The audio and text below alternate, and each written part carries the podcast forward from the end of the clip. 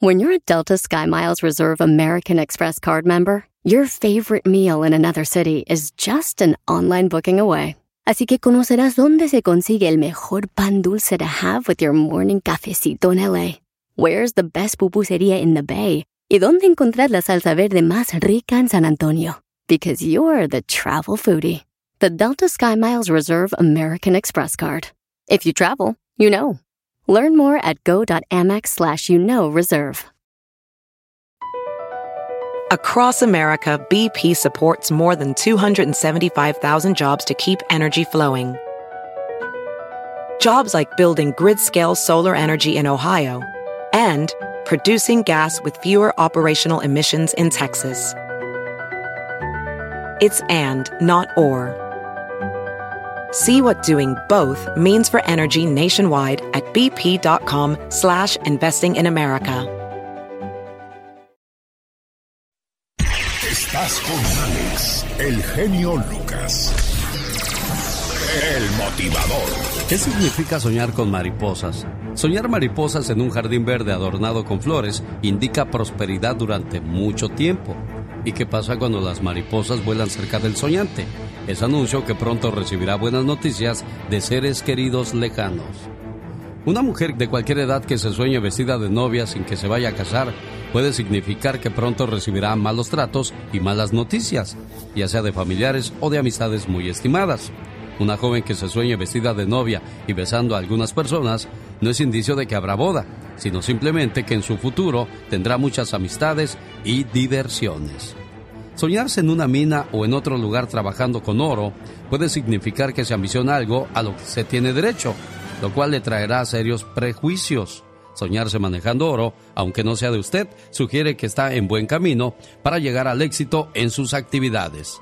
Soñar con pan en los sueños el color del pan tiene su propio significado. El pan blanco simboliza alimento provechoso y salud. El pan negro simboliza pobreza. El pan dulce y de colores simboliza fiestas y alegrías. El pan viejo, enmohecido, significa enfermedad.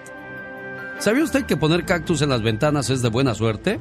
Una creencia popular afirma que esta planta aleja el mal de la casa.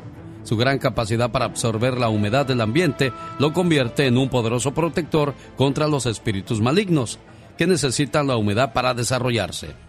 La costumbre de colocar cactus en las puertas y ventanas proviene de la creencia que si los espíritus encuentran agua a su paso, pueden ahogarse al cruzarla y quedar así retenidos en ese sitio, aunque usted no lo crea. Un buen motivo más para escuchar radio por las mañanas. El show del genio Lucas. El genio Lucas te entretiene día a día. Muchos padres de familia salen de su país de origen para buscar un mejor futuro para toda la familia, pero desgraciadamente regresan a casa con las manos vacías, pero eso sí, con SIDA. Un dato escalofriante y revelador de la Conferencia Mundial de SIDA del 2008, cuya sede fue en el DF, es el aumento de diagnósticos de VIH en mujeres heterosexuales y de poblaciones rurales en México. Durante la conferencia ¿Qué pasa en el Gabacho?, especialistas de la Universidad de California y de México lo explicaron así. Los migrantes tienen tres veces más posibilidades de tener sexo con prostitutas una vez que abandonan su país de origen y al retornar a casa sus esposas no se protegen y quedan expuestas al contagio. También aumenta hasta 13 veces más la probabilidad de tener sexo con otro hombre y en este caso desgraciadamente nadie está a salvo. Estas son algunas cifras para pensar. Se calcula que a finales del 2007 198 mil personas vivían con VIH en México. 80% de los casos de SIDA en México se dan en personas entre 15 y 44 años. En la primera mitad del 2008, 21% de los nuevos diagnósticos de SIDA en México recayó en mujeres, con indicadores de haber sido infectadas por su pareja que estuvo en el extranjero. En el 2006 murieron 4.944 mexicanas de enfermedades relacionadas con el SIDA. Y es que también muchas veces las mujeres que quedan solas terminan metiéndose con otros hombres que no son su pareja aunque usted no lo crea. ¿Qué es lo que más deseas en tu vida? ¿Más dinero? ¿Más amor? ¿Más suerte? Escuchando a Alex, el genio Lucas, hay más probabilidades de encontrarlos. Escúchalo. Rosmarie Pecas con la chispa de buen humor. Se ha quebrado el cariño de ayer. Se ha cantante. quebrado. Hola. Oiga, señorita Rosmar. ¿Qué pasa, Peca? Ayer mi mamita fue a que le hicieran un retrato. ¿De veras? Sí, señorita Rosmar. ¿De veras, Peca? ¿Y ¿Sí para qué qué te vas a hacer un retrato, mamá? Mira, mijo, quiero hacerme un retrato donde el pintor me ponga hartos anillos bien caros en los dedos de mis manos, que me ponga unos aretes de diamante y que me ponga un collar de perlas. ¿Y para qué quieres todo eso, mamá? Por si me muero primero que tu papá, para que se case con él, se vuelva loca buscando todas las joyas. En el aire, el show del genio Lucas. Súper feliz de mandarle saludos a toda la gente del estado de Zacatecas. Por cierto, la palabra Zacatecas significa gente de Zacate. Ahí está la Catedral de Zacatecas, considerada como el edificio más impresionante del estado por su recargadísimo portón barroco del siglo XVIII. Barroco es un estilo arquitectónico que designa las construcciones que abusan del adorno. Ejemplos claros, la Catedral de Santana Prisca en Tasco y la Capilla del Rosario en Puebla. La leyenda dice que en Zacatecas, que el artista que labró la piedra de la fachada y de los portones laterales de la catedral era un indígena que había sido condenado a muerte por un delito cometido. Pero como el susodicho nativo ya había comenzado la obra y los clérigos habían aprobado su trabajo, el obispo intervino ante las autoridades para que le retrasaran la sentencia y no lo mataran hasta que terminara su obra.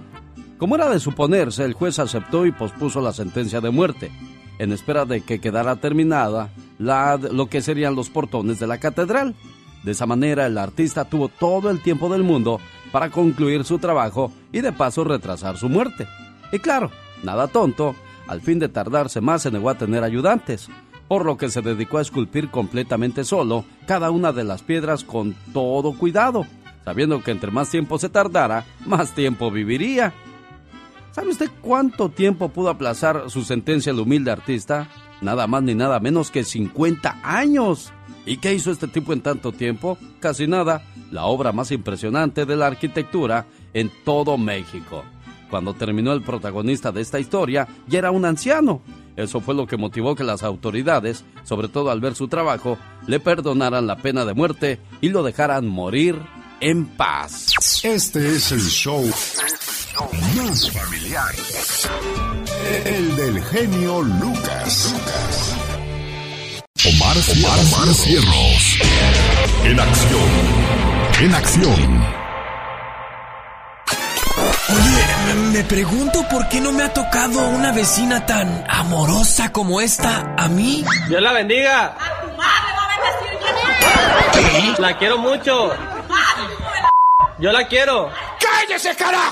Oigan, lo que sí ya no me la creo es que la gente se ponga tan ebria tomando Tecate Light. Pues, pues una pareja de gente ya grande se estrelló con un Oxxo y con el 24 de Tecate Light en las patas. ¿Te pegó? ¿Anda pedo o qué? Empezó a tomar y a tomar y estaba drinking, estaba drinking mucho. ¿Está bien, mi hermano? Sí, es que no puedo. ¿Qué pasó? No, no sé, no sé, enredó. ¿Eh? No, pero yo no choqué, me chocaron. ¿Y esa cerveza que está ahí? ¿Qué onda? Sí, pero se enredó, pues te estoy diciendo. Enredado, pu- pues ni que fuera riata. Y en un retén en Argentina, la policía entrevistó a una mujer hombre, o sea, una hombra que venía de chambear en las calles. La Menchu de Murcia, ¿eh? ¿De dónde viene? ¿De fiesta? No, de trabajar, de callejear, es que no me ves, chiquillo. ¿Qué? ¿Qué tal ha ido la noche? Bueno, un poquito de frío, buscamos cosas calientes. Voy a soplar de... Luego, luego, tiene la mente bien puerca. La chota pensaba que andaba ebria, pe- pero no, así de espontánea es esta desgraciada. Oye, que tengo que soplar, la primera vez que lo hago. Aquí los chicos, y es de la noche, que nunca quieren que se la sople y mira por dónde hoy voy a soplar. ¿Ves cómo la meto? Luego, ¿por qué le salen pelos en la mano? ¿Ya me puedo ir? Ay, qué pena.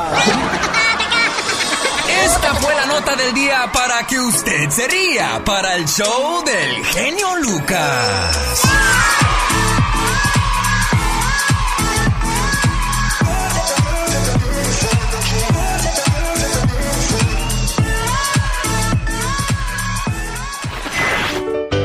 Yo con mi sex me llevo muy bien.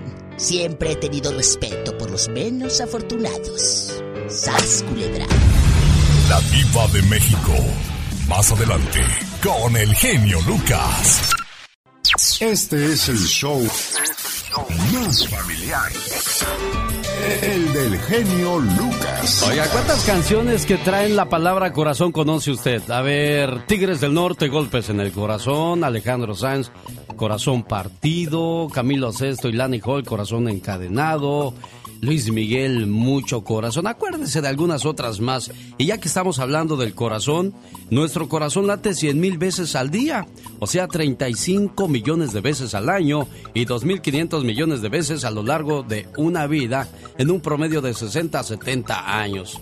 El corazón tiene aproximadamente el mismo tamaño que nuestro puño aplaza una pelota de tenis con todas sus fuerzas y bueno, esa es aproximadamente la misma cantidad de fuerza que su corazón emplea cada vez que bombea sangre a través del sistema circulatorio. Los sonidos producidos por el corazón cuando late son provocados por las válvulas cardíacas al abrirse y cerrarse. Mucha gente coloca su mano sobre el lado izquierdo de su pecho pensando que esa es la ubicación real del corazón.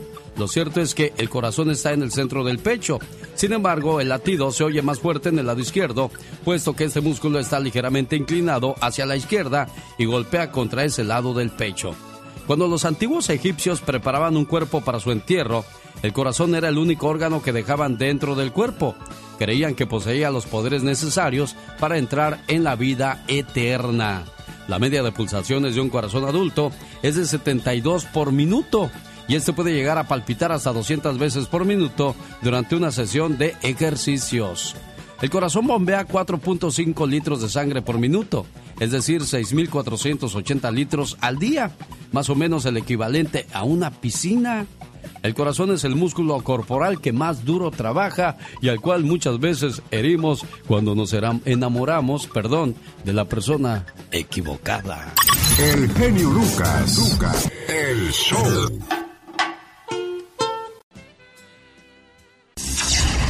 La diva de México, el show presenta. Circo, maroma y teatro de los famosos. Con la máxima figura de la radio, la diva de México. El show. Hola, guapísimos de mucho dinero. Soy la diva de México en bastante. Ábrala que ya llegó la diva de México con toda su comitiva. Diva, adelante, por favor, guapísima y de mucho dinero. Guapísima y de mucho dinero. Pues estoy muy emocionada. ¿Por qué?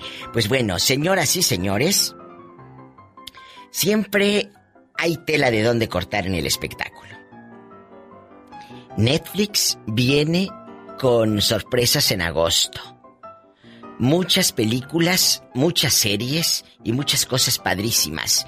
Viene Mundo Misterioso, viene la nueva temporada de Lucifer, viene eh, que el robo del ciclo, la quinta, eh, bueno, la quinta temporada de Lucifer. Muchas series que la gente ha estado esperando, muchas películas, como la de Érase una vez en México, ¿se acuerdan de esta película afamada? Ahí va a estar, en bastante. Eh, ¿Se acuerdan de Colateral? Ahí va a estar.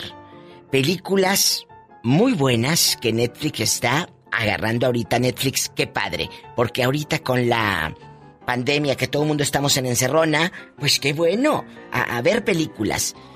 Fíjate que... Qué triste todo lo que está pasando con Miriam. Miriam traiciona a sus ex compañeros de la primera generación. Ella relanza sus dos conciertos virtuales el mismo día y a la misma hora que el show virtual que hacían los académicos. Y dicen, Miriam los traiciona. Bueno, pues yo creo que no es que los traicione, es que son estrategias que usan los managers porque si a esa hora estaba Toñita, María Inés, Wendolín, Estrella y pues todos los muchachos, Raulito Sandoval, guapísimo, guapísimo, estaban en un concierto en, línea y ahora pues ellos también, dijo yo también. Oye, el sol nace para todos, el internet es tan grande ¿Por qué tienes que decir que Miriam traiciona? Eso no es traicionar, eso es trabajar. Cada quien entra a ver lo que quiere ver, ¿no? Al rato vengo, soy la diva de México, aquí con Alex, el genio Lucas. Gracias, guapísima, y de mucho, pero mucho dinero. Conozcan más de la diva en com. Y búsqueme en Facebook, La Diva de México Radio. Así, radio. Es mi nueva página, por favor. Gracias. Los grandes están con el genio Lucas. Ramón Ayala tiene alergias. Fíjate, te digo esto, eh, eh, yo soy alérgico a todo lo que contenga alcohol, ¿me entiendes? De amargo licor. También me he cansado de tantas mentiras. De no serte fiel.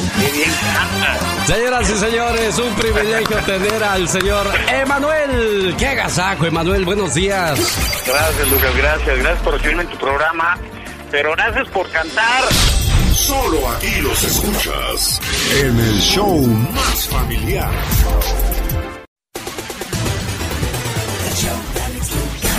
¿Está contento con su condición actual? ¿Con la casa en la que vive? ¿El carro que maneja? ¿Su relación de pareja? ¿El trabajo que hace? Debes saber que si continúa haciendo lo mismo que está haciendo hasta ahora, día tras día, las cosas nunca van a cambiar. Está donde está y es lo que es por lo que ha puesto en su mente. ¿Por qué las personas dicen que desean mejorar y no lo consiguen? ¿Será ello una cuestión de suerte? Quizá el destino de uno sea ser millonario, habitar casas hermosas, ir a los más lujosos restaurantes y el de otros sufrir y padecer las miserias de esta vida. ¿Por qué unas personas son más exitosas que otras en la vida? ¿Por qué a algunas personas pareciera que todo les sale bien y todo lo que tocan se transforma en oro? En tanto a otros les sucede todo lo contrario. ¿Qué hace que algunos sean ascendidos en sus puestos de trabajo más rápido que otros? El primer paso que debemos dar si deseamos mejorar la situación actual es cambiar. Cambiar la actitud con la que miras las cosas que haces. Cambiar la manera de invertir el tiempo en tu vida. Cambiar las personas con las que te reúnes. Los libros que lees. Los programas de radio y televisión que miras. Pero para cambiar debes estar dispuesto a hacerlo. Debes estar dispuesto a dar ese gran paso del cambio en tu vida. Dispuesto a pagar el precio del cambio. Para cambiar comienza por creer que puedes hacerlo. Comprométete a lograr la nueva vida que quieres para ti, cueste lo que cueste. Escribe tu meta y copia el modelo. Sigue los pasos de aquellos que han obtenido lo mismo que tú buscas. Invierte tu tiempo en aquello que te lleve a conseguir tu meta. No hagas caso de quienes te rodean con las ideas de es imposible. Piensa que alguien muy importante dentro de ti, ese alguien que no está conforme con la situación actual, te lo está pidiendo. Que te animes a cambiar. Un buen motivo más para escuchar radio por las mañanas.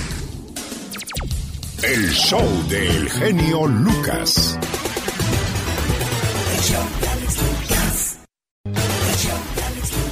Hay un programa en este país que saca a relucir las manías más extrañas de la gente. Un sabio padre dijo una vez en su casa, de puerta para afuera todo el mundo es raro, y la razón no le faltaba, sobre todo tras ver las excéntricas manías y adicciones que sufren algunos de los protagonistas de la serie My Strange Addiction, un programa televisivo de la cadena Discovery Channel que arrasa en este país y por su extensión por toda la red.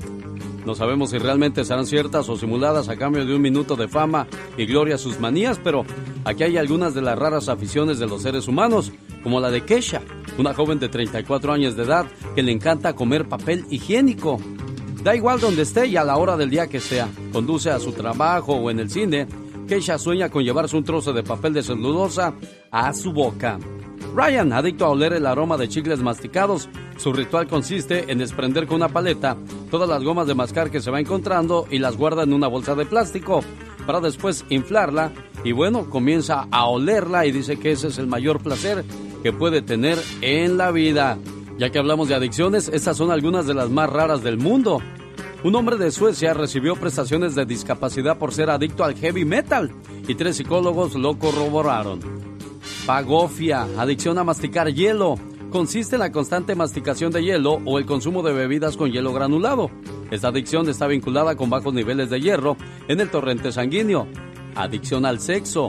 Puede llevar a la masturbación compulsiva o, como en el caso de Tiger Woods, a tener múltiples parejas.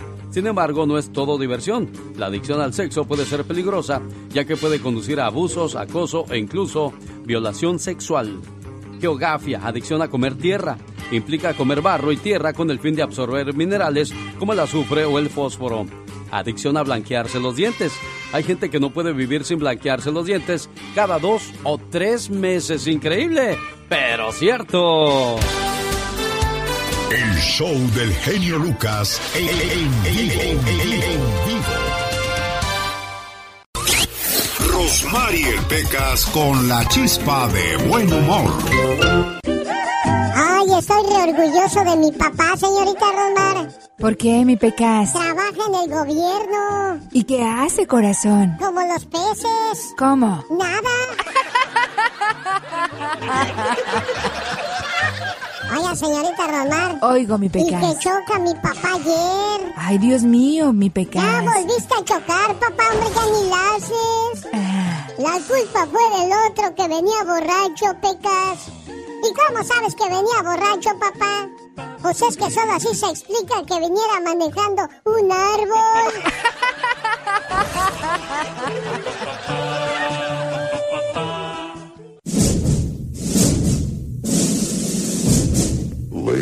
Ladies and gentlemen. Genio Lucas.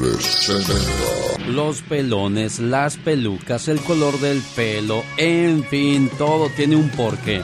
Frailes católicos y monjes budistas profesan religiones diferentes, pero coinciden en raparse la cabeza para mostrar su renuncia a las vanidades terrenales. El color también representa clase social. Cuando los bárbaros saquearon a Roma, los varones romanos quedaron bobos viendo a unas bárbaras rubias que acompañaban a sus enemigos. Entonces las prostitutas comenzaron a usar pelucas rubias para llamar la atención de los posibles clientes. La manía de imitar a los poderosos también es origen de la moda. El emperador Julio César usaba una rama de olivo alrededor de su cráneo y él lo hacía para disimular su calvicie. Ejemplo que luego siguieron otros ambiciosos del poder pensando que de esa manera se veían más interesantes a pesar de tener mucho pelo.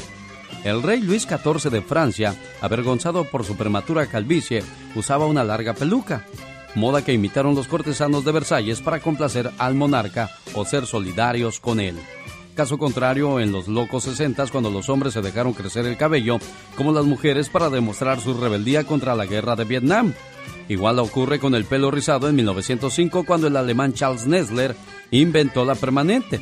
Las chicas con tal de lucir bucles pa- padecían horrorosos tratamientos de calor durante 12 horas. En los 60 retornó el afro, símbolo de la lucha por los derechos de los negros americanos. Cortarse el pelo o dejarlo crecer. En la antigua cultura hindú las viudas se cortaban el cabello en señal de luto.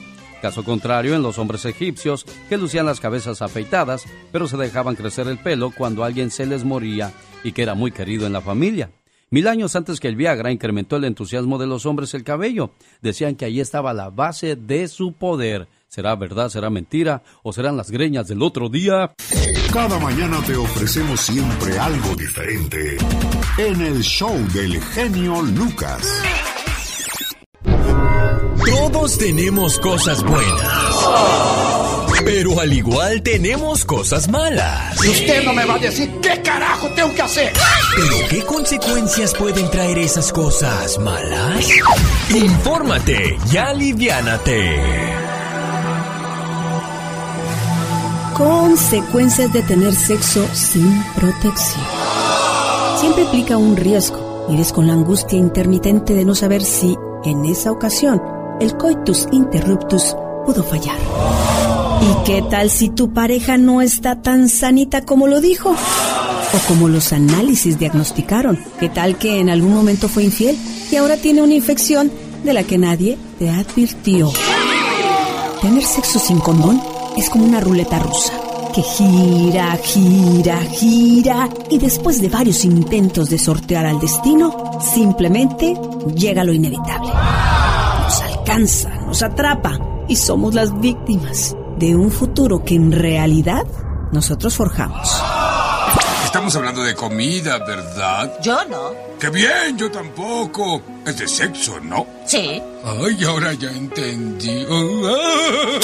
¿Qué puede pasar? ¿Qué puedes atraer? Bueno, enfermedades de transmisión sexual, embarazos no deseados, clamidia, gonorrea, herpes, sífilis, virus, papiloma humano, verrugas genitales, hasta el SIDA.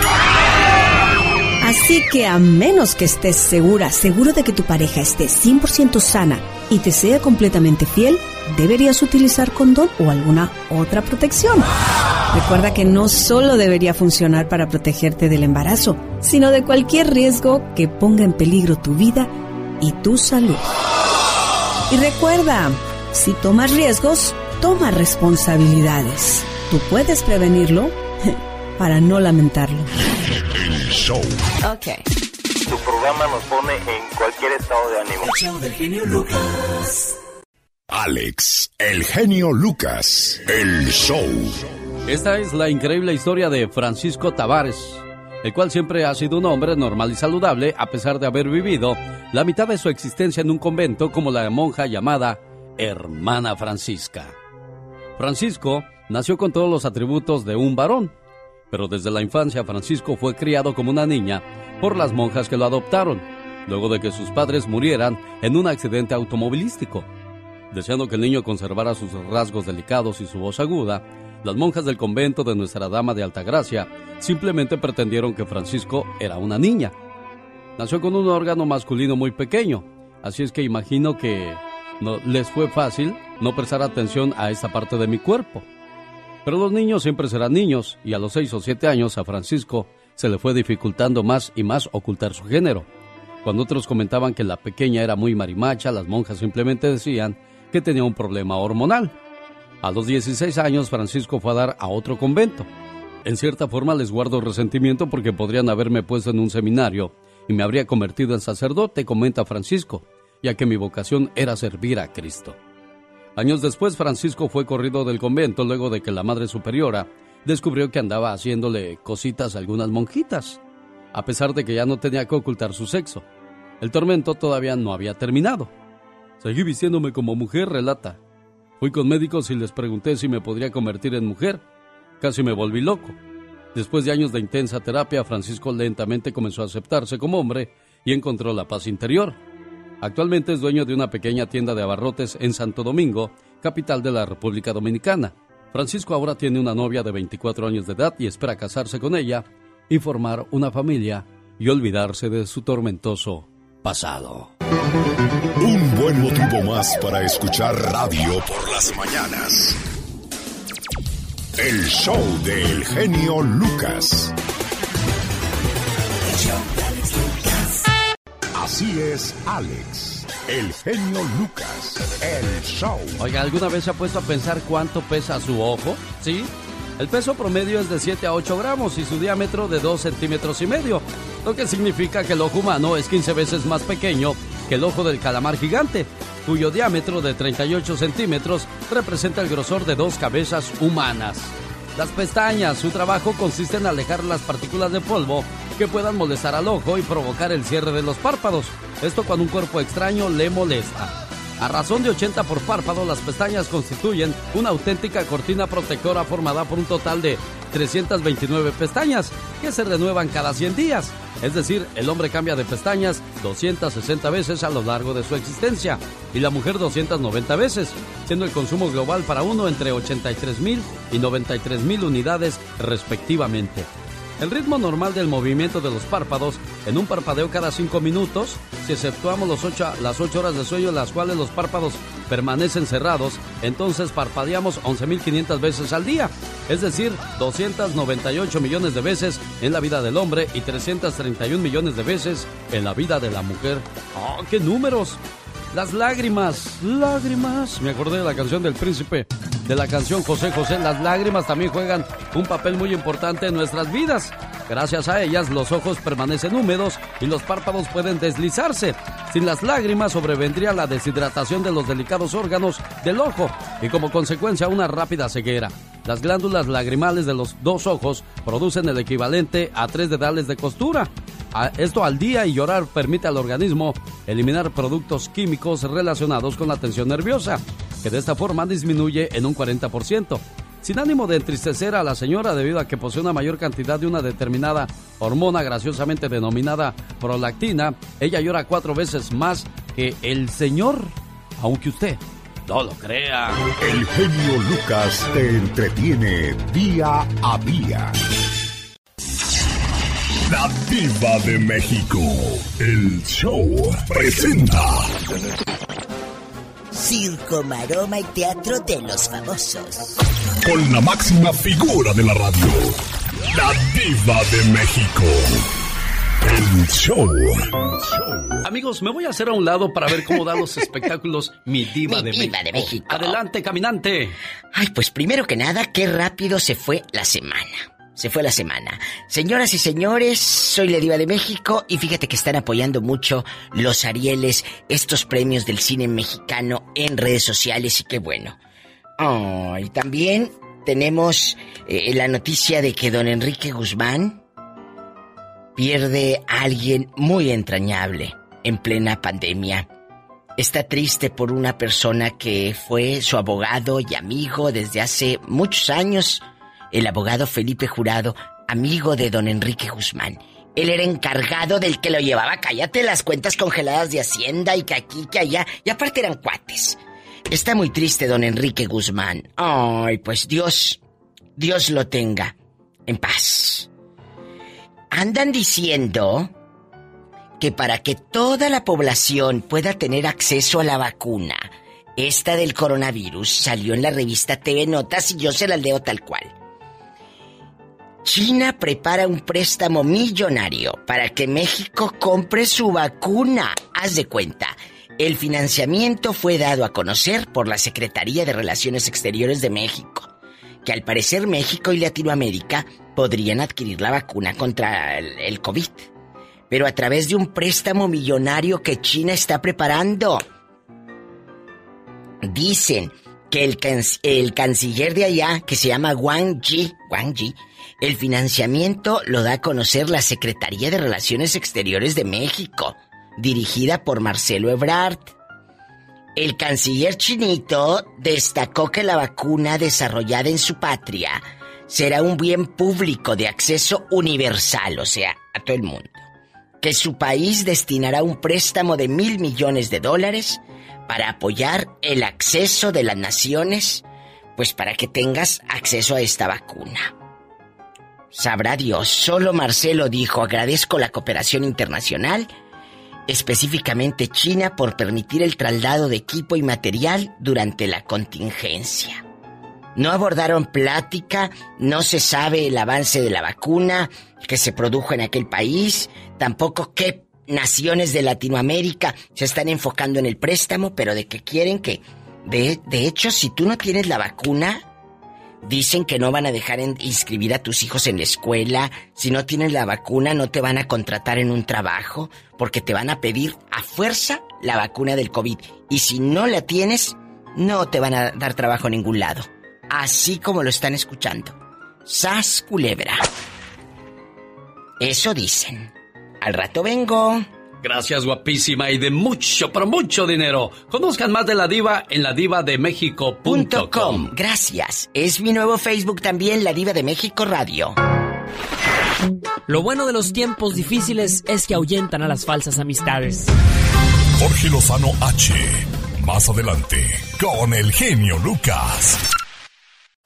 Así es, Alex, el genio Lucas, el show. Oiga, es increíble cómo han aumentado el tamaño de algunas cosas en este planeta llamado Tierra. Por ejemplo, en 1954, la comida rápida se había convertido en una solución para alimentarnos en unos minutos durante largas jornadas de trabajo, que en ocasiones solo nos permitía comer mientras conducíamos o estábamos frente a la computadora.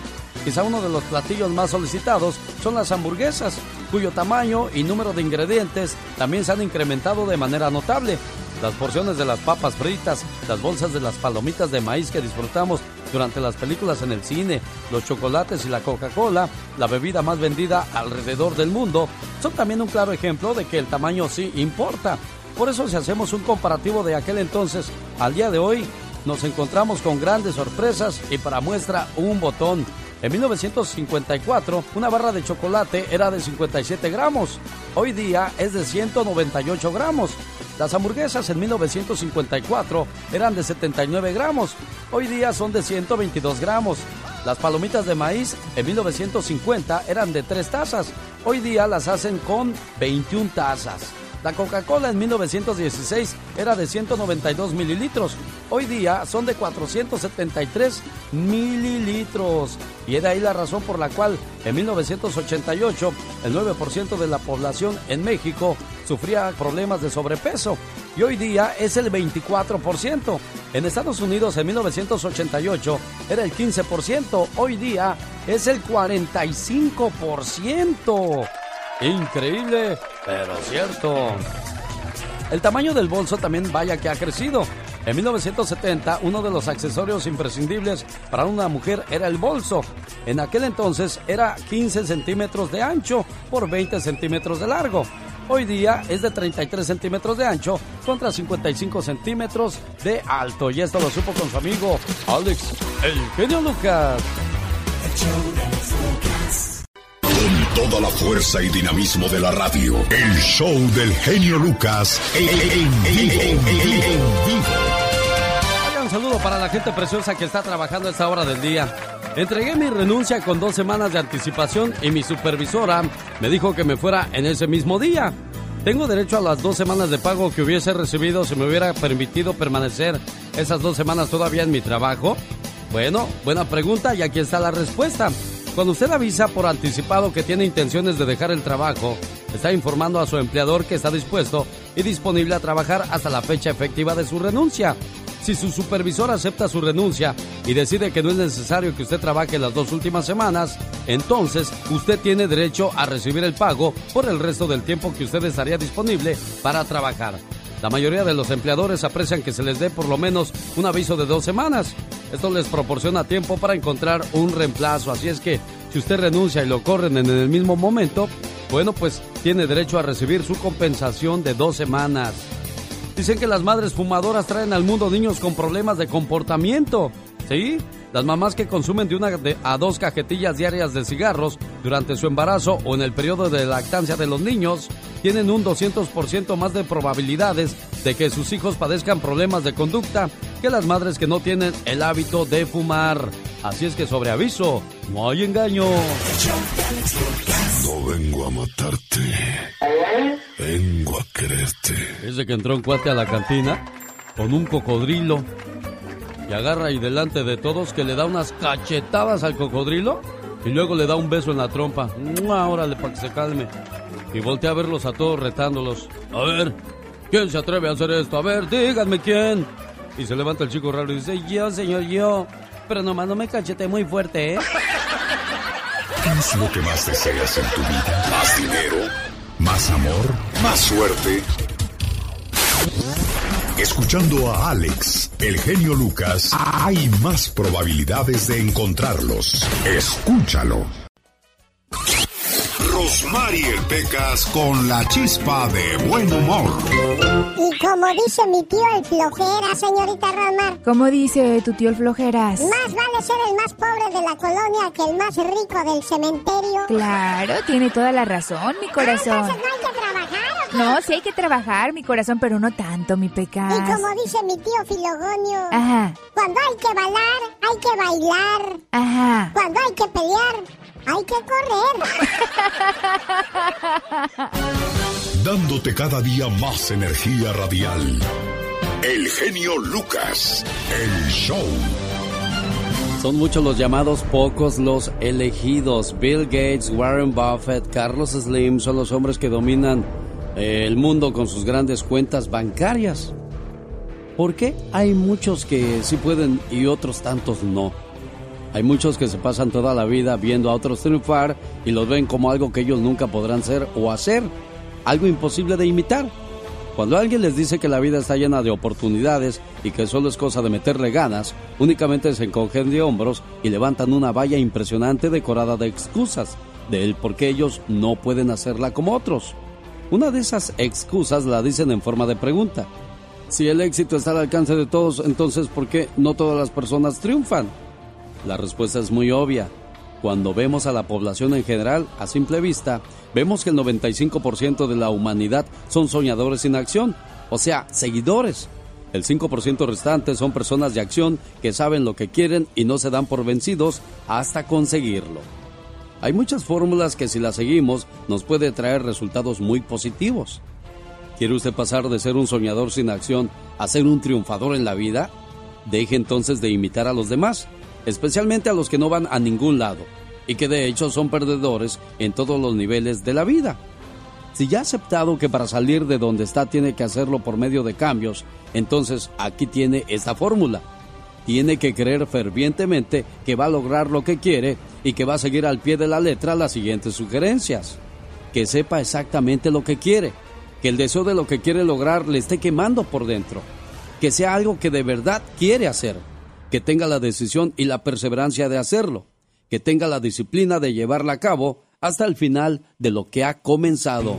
Nunca dejar las cosas a medias. Digo, yo nomás digo. Lucas, Lucas, Lucas, Lucas, nunca lo sabré.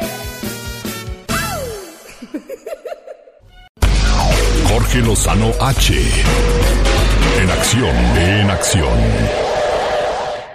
Genio Lucas. ¿Qué es una pareja incómoda? De eso nos habla Jorge Lozano el día de hoy. Jorge, buenos días. Mi querido Alex, qué gusto saludarte. Así es, fíjate, una seguidora me comenta que cada fin de semana salen parejitas con sus compadres, pero cómo batallan con ellos. Son de esas parejas que no importa dónde anden, les encanta andar derramando miel, pero al grado de verse empalagosa. Y es que cuando una pareja se forma, trae consigo la carga emocional, la carga física y la carga mental que ambos han acumulado a lo largo de su vida. Esa carga a veces viene 100% compatible, a veces viene tormentosa, a veces cariñosa y a veces controladora. La pareja termina formando su propia personalidad. Tiene humores, costumbres y hábitos que a veces nada tiene que ver con las dos personas que le integran. Por eso el día de hoy le quiero compartir los cuatro tipos de parejas incómodas. Número uno, los exhibicionistas. Esa pareja que atiborra las redes sociales con todo lo que hicieron en el día. Aquí comiendo con mi gordo, aquí cenando con mi gordo. Mi gordo pidió postre, todo lo publican y bendito Dios porque nos tienen a todos con el pendiente. Oiga, no tiene nada de malo mientras recuerde que una relación es entre dos y no entre sus 1500 contactos. Número dos, los noveleros. Aquellos que siempre están discutiendo, no, no importa dónde estén o frente a quien estén. Esos amigos que en las reuniones se gritan, se regañan, se hacen caras, se pellizcan debajo de la mesa y no les importa lavar la ropa sucia delante de todos. Número 3, ya le comentaba, los empalagosos, esos que todo hacen juntos y vienen en paquete, son la pareja que nos hace sentir incómodos nada más de ver cómo se llevan. Uno se siente pegajoso de tanta miel. Y número 4, la pareja perfecta, entre comillas, porque transmite tener la mejor relación del mundo, nunca tienen problemas sentimentales, económicos o de ningún tipo. Son la envidia de todos los amigos, sin embargo, solo publican lo que quieren que veamos, porque la realidad puede ser sumamente diferente. Ninguna relación es perfecta y las que aparentan serlo suelen ser las más conflictivas. Lo más importante en una relación no es lo que se aprecia, sino lo que se vive día con día. Sea cual sea su relación, conviértala en algo sano y verdadero. Todo mundo se merece un amor verdadero que dure de perdido toda la vida. Mi querido Alex, les recuerdo mi cuenta de redes sociales que es arroba Jorge Lozano H en Twitter y Jorge Lozano H Conferencias en Facebook. Les mando un abrazo y mucho éxito. Muchas gracias Jorge Lozano H para todos ustedes en esta preciosa mañana con otro consejo más. El genio Lucas. Que no se le duerma el gallo y despiértese con el show del genio Lucas. Dicen que cuando a la gente no le cuesta ganar las cosas, no las valora. Tal es el caso de John Mayton, que heredó 60 millones de dólares. Resulta que este tipo era un apasionado del deporte y de la bebida. Practicaba sus ejercicios desnudo en plena nieve y tomaba todos los días ocho botellas de coñac. Solía celebrar fiestas llenas de excesos para sus amigos. A una de ellas entró cabalgando en, el lomo de un oso, que finalmente lo arrojó al suelo y le dio una tremenda mordida. Este tipo se había hecho famoso por su generosidad y su despilfarro. Arrojaba fajos de billetes para sus criados y amigos, o incluso los echaba por la ventana del carruaje durante sus frecuentes paseos. En 15 años quedó sumido en la ruina. Falleció a los 37 años de edad en la prisión especial para deudores. Tres mil personas fueron a despedirlo a la hora de su entierro. Bueno, al menos fueron agradecidos con quienes fue generoso el señor John Mayton. ¿Sabe usted quién compuso la canción de la cucaracha? Hay referencias de que ya se cantaba a finales del siglo XIX, pero no fue sino hasta 1914 cuando el pianista Rafael Sánchez la tocó durante una ocupación militar en Monterrey, bajo el gobierno de Victoriano Huerta. De ahí la canción pasó a los cuarteles y a todo el país como una burla al presidente que depuso a Madero. Del 15 al 20% de la población general presenta en algún momento de su vida un episodio de depresión y cuando este mal ataca hay que ponerle mucho cuidado a la persona que necesita de mucho apoyo y de mucha comprensión. El 19 de abril de 1912 murieron entre 1490 y 1635 personas en el hundimiento del Titanic. Solo 100 fueron mujeres. La primera nación en otorgarle el derecho al voto a la mujer fue Nueva Zelanda el 19 de septiembre de 1893. Oye, chavo, ¿tú crees que yo sueno cansado? ¿Cansado de qué, nada? Ah, ¿Y quién dice que no hago nada? Nunca trabaja. no sé trabajar, solo sé vacilar. Oh, ¿y ahora quién podrá defenderme? El genio Lucas.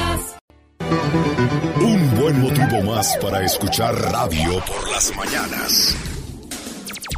El show del genio Lucas.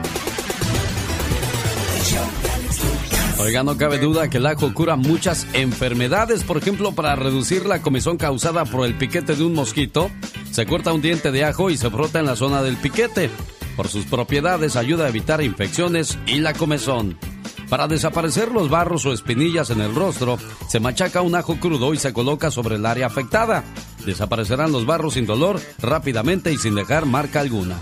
El nombre científico latino del ajo, Ayum sativa, proviene de la antigua celta alo, que significa ardiente, abrasador.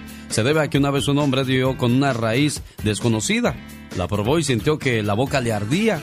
El fuerte olor le desagradó, pero enseguida dejó de dolerle el estómago. Discórides, médico del siglo I de nuestra era, enseñó que el jugo de ajo curaba úlceras que tardaban en cicatrizar e inflamaciones cutáneas. Con el ajo trataba la tos y las enfermedades intestinales. También lo recetaban a los anémicos porque aumentaba el apetito. Nada más que el olor, para nada que es agradable.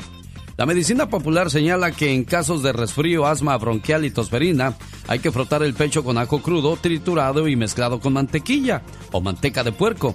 Una papilla con ajo cocida al horno ablanda los callos dolorosos contra verrugas, tiñas y eczemas crónicas. Es bueno aplicar un diente de ajo recién cortado. Las fricciones con ajo en el cuero cabelludo afirman el pelo. El ajo es indispensable para los que se dedican al trabajo intelectual, porque estimula el funcionamiento del cerebro, el corazón y las glándulas sexuales, aunque usted no lo crea. José de Jesús Corona ayuda al genio Lucas a que nadie le meta gol. Oye, ¿qué haces con tanto dinero que ganas? No, pues ¿cuál? Son 4 millones de dólares al año, tengo entendido. No, ¿cómo crees? Pues allá son los que ganan allá los de Estados Unidos, Rafa y ellos, ¿no? Ándale, que estés bien, Alex. Alex. El genio Lucas. Omar, Omar, Omar Cierros. En acción. En acción. Oye, me- me pregunto por qué no me ha tocado una vecina tan amorosa como esta a mí. Dios la bendiga. La quiero mucho. Yo la quiero. ¡Cállese, carajo! Oigan, lo que sí ya no me la creo es que la gente se ponga tan ebria tomando Tecate Light. Pues, pues una pareja de gente ya grande se estrelló con un Oxxo y con el 24 de Tecate Light en las patas. ¿Te pegó? ¿Anda pedo o qué? Empezó a tomar y a tomar y estaba drinking, estaba drinking mucho. ¿Está bien, mi hermano? Sí, es que no puedo. ¿Qué pasó? No, no sé, no sé, se enredó. ¿Eh? No, pero yo no choqué, me chocaron. ¿Y esa cerveza que está ahí? ¿Qué onda? Sí, pero se enredó, pues te estoy diciendo. Enredado, Pu- pues ni que fuera riata. Y en un retén en Argentina, la policía entrevistó a una mujer hombre, o sea, una hombra que venía de chambear en las calles. La Menchu, de Murcia, ¿eh? ¿De dónde viene? ¿De fiesta? No, de trabajar, de callejear, es que no me ves, chiquillo. ¿Qué? ¿Y qué tal ha ido la noche? Bueno, un poquito de frío, buscamos cosas calientes. Voy a soplar de... Luego, luego, tiene la mente bien puerca. La chota pensaba que andaba ebria, pe- pero no, así de espontánea es esta desgraciada. Oye, que tengo que soplar, la primera vez que lo hago. Aquí los chicos, es de la noche, que nunca quieren que se la sople y mira por dónde hoy voy a soplar. A ver cómo la meto. Luego, ¿por qué le salen pelos en la mano? ¿Ya me puedo ir? Ay, qué pena. Esta fue la nota del día para que usted se ría para el show del genio Lucas.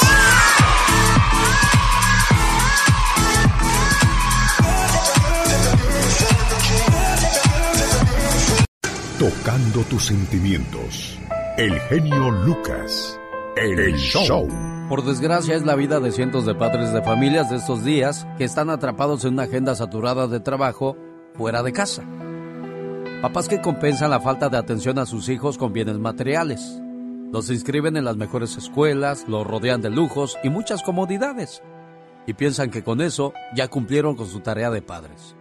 Cuando lo único que han logrado es formar niños que desconocen el hambre y tiran todo lo que no les gusta.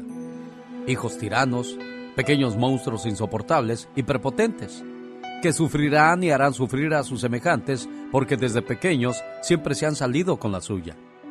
Muchachitos que creen que sentir frío o calor es cuestión de aire acondicionado, que el cansancio que han sentido se limita a caminar unas cuantas cuadras porque no encontraron estacionamiento frente a la discoteca. Jovencitos que piensan que el trabajo de los padres es firmar cheques para que ellos tengan todo lo que se les antoje.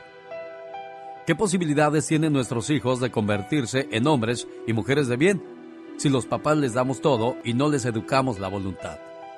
¿Qué hijos estamos formando si con nuestra actitud les mostramos que el dinero es lo más importante en la vida?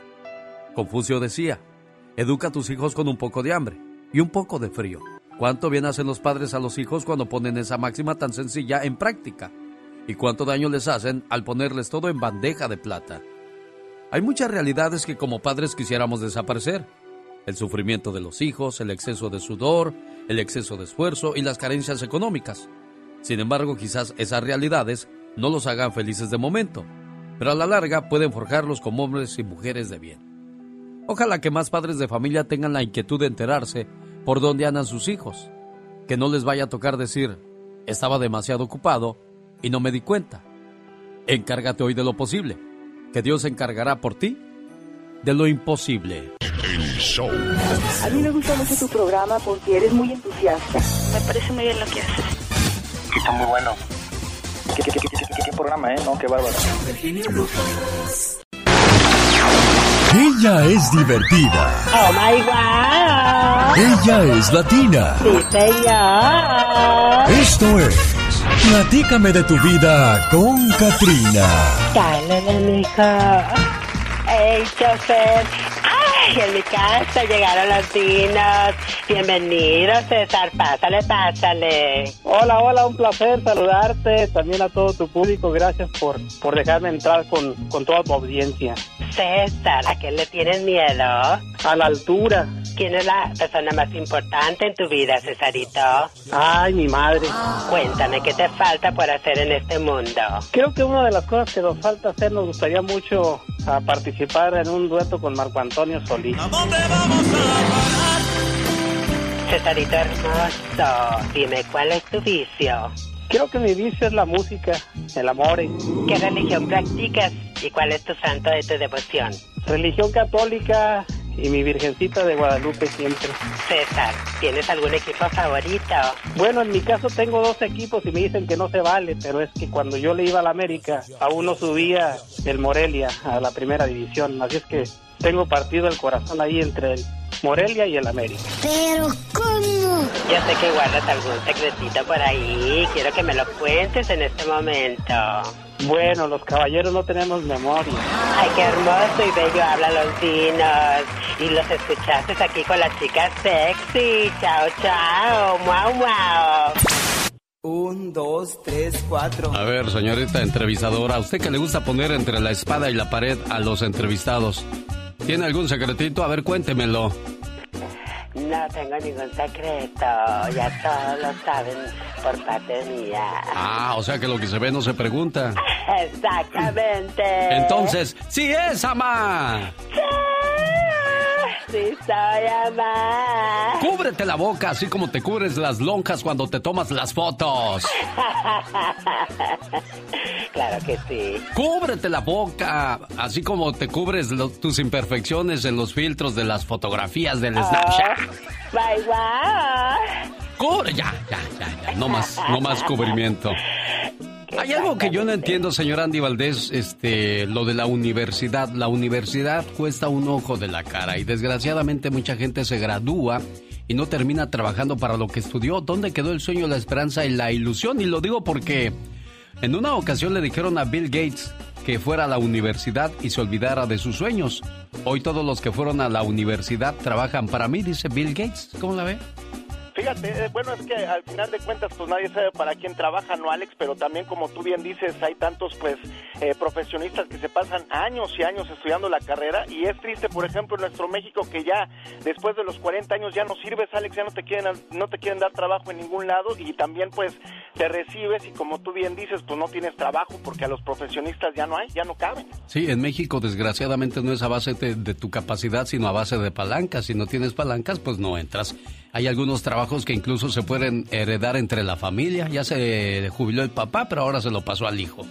Correctamente, y pues ahí están los maestros y, y las plazas de Pemex y de teléfonos de México que eran muy aseriadas, mi Alex. Deja de pensar que solo porque tienes un título universitario eres inteligente.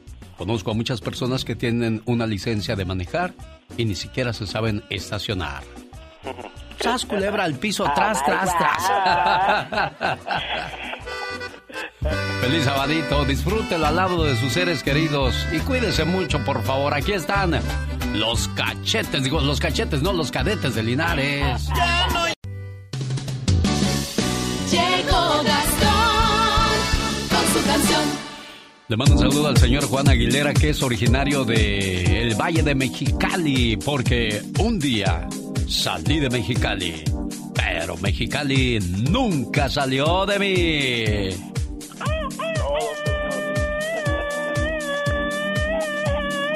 ¿Cuántos años tenía cuando se vino al norte, señor Juan?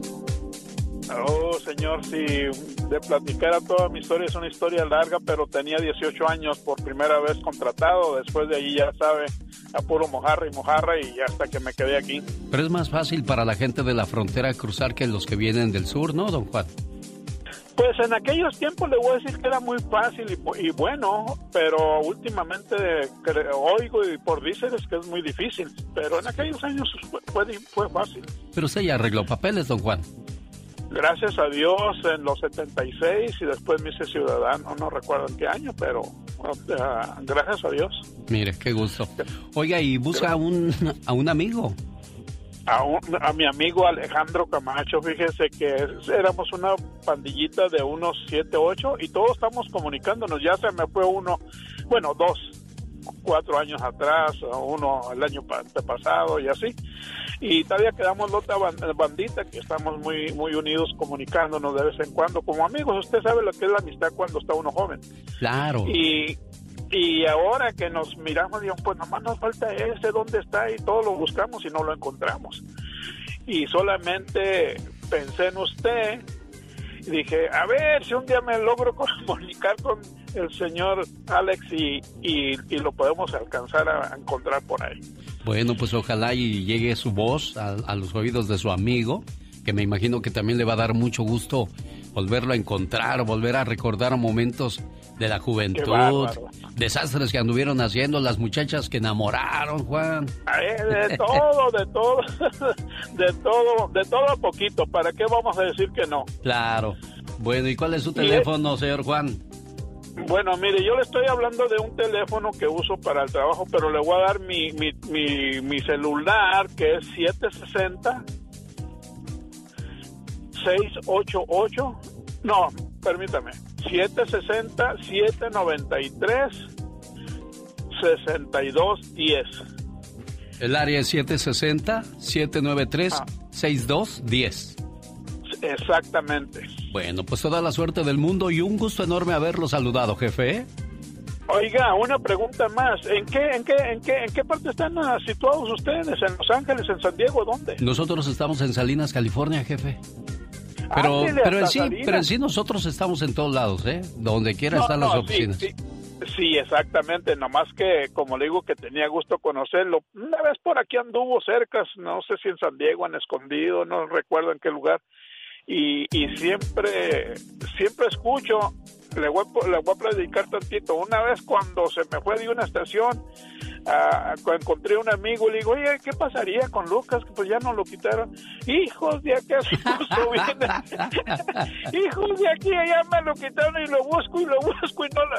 eh, Me dijo mi amigo, Sí. lo busco y lo busco y no lo encuentro. ¿Tú no has oído nada? No, le digo, pues, pues, te- te- Y lo que metieron a ese hijo, ese, que ese, bueno, era muy mal hablado, es muy mal hablado. A ese piolín.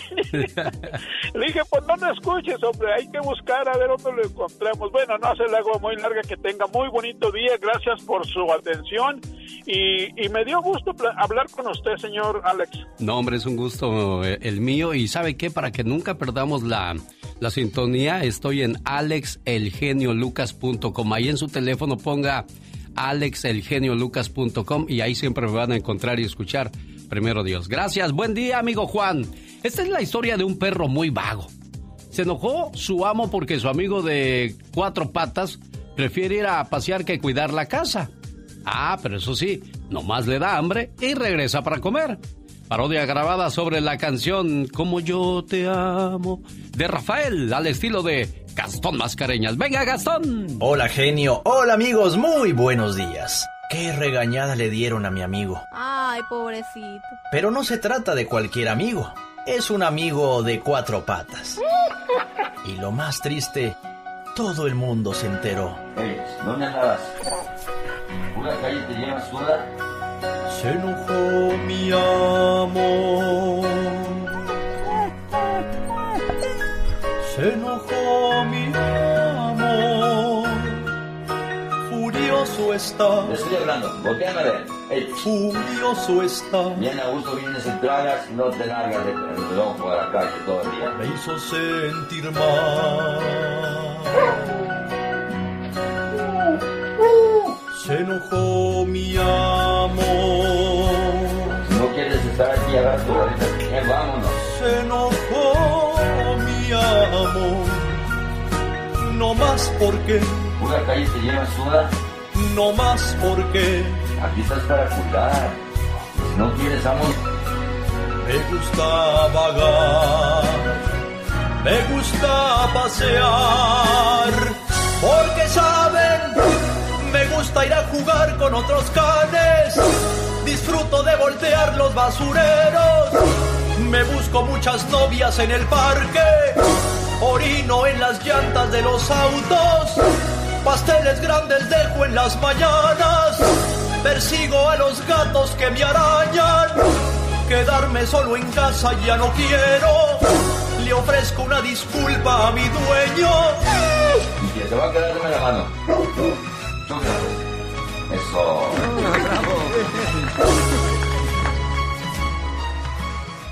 Los grandes. Alex. Hey, Mr. Obama. How are you? Good, thanks. Now I can tell to my grandsons the president knows my name. Absolutely. El genio. Sí, Neri, hola, ¿nos escuchas? ¿Sí? ¿Quién habla? Habla David Faitelson, te, te lo paso. Neri, eh, te saludo con gusto. ¿Me, me permitiría hacerte un par de preguntitas nada más? Ya nos colgó David. ¿Ya nos colgó? Sí, así se pone yo raro. Grandes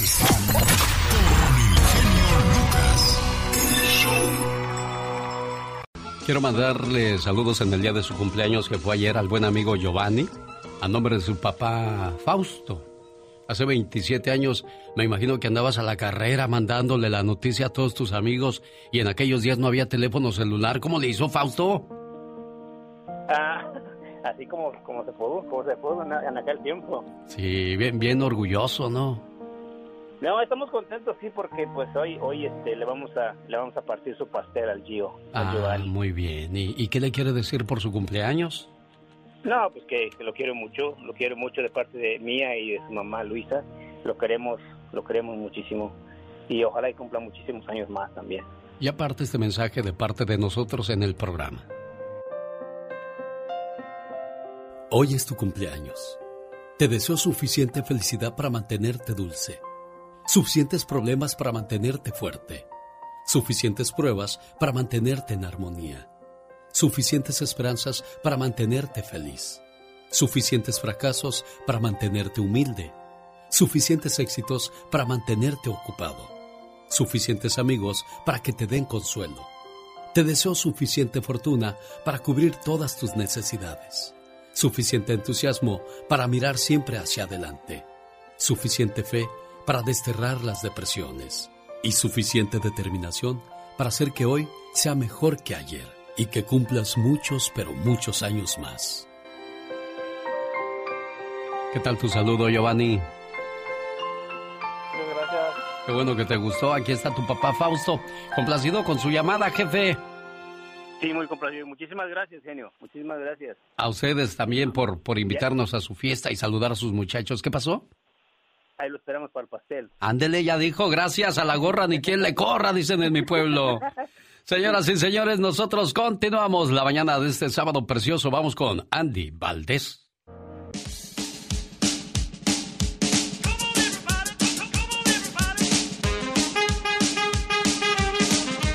En 1953 nace el mandamás de los Tigres del Norte, don Jorge Hernández.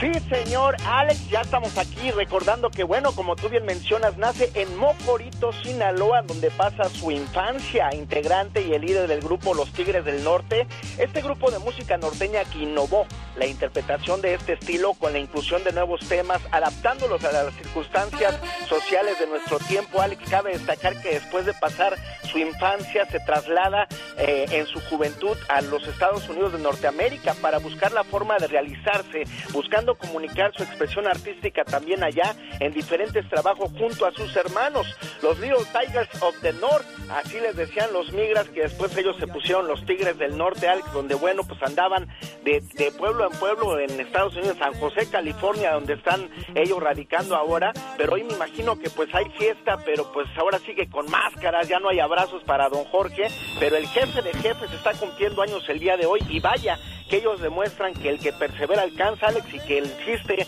no es estar, sino mantenerse, porque vaya que se han sabido mantener los jefes de jefes, Alex. Sí, y hoy han de estar como tigres encerrados porque pues acostumbrados a estar viajando, acostumbrados a estar tocando y ahora pues ya llegamos casi al medio año y mucha gente quedó inactiva, Andy.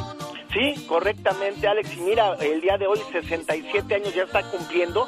Y bueno, como tú bien dices, hablando de inactividades, pues ahora los famosos tienen que mandar eh, saludos que están pues cobrando porque también pues dejan de generar y se está perdiendo ya el negocio, jefe. Sí, bueno, pues hay muchos que fueron organizados. Hay muchos que están tranquilos todavía y podrían estar tranquilos por muchos años. Pero aquellos que malgastaron, aquellos que no cuidaron, aquellos que pensaron que toda la vida iba a caer a chorros, hoy están pues rescatando las gotitas. Sí, sí, desgraciadamente así es, pero mira, los jefes de jefes, eh, gracias a Dios, pues son de los que se han sabido administrar bien y cómo olvidarnos de sus grandes películas que los hermanos Almada, pues casi estaban en todas ellas, como la banda del carro rojo, la camioneta gris, eh, Emilio Varela y Camille La Tejana y, y otras más, mi Alex. Señoras y señores, regresamos para escuchar la banda del carro rojo. Para mí, la mejor canción que canta don Jorge Hernández.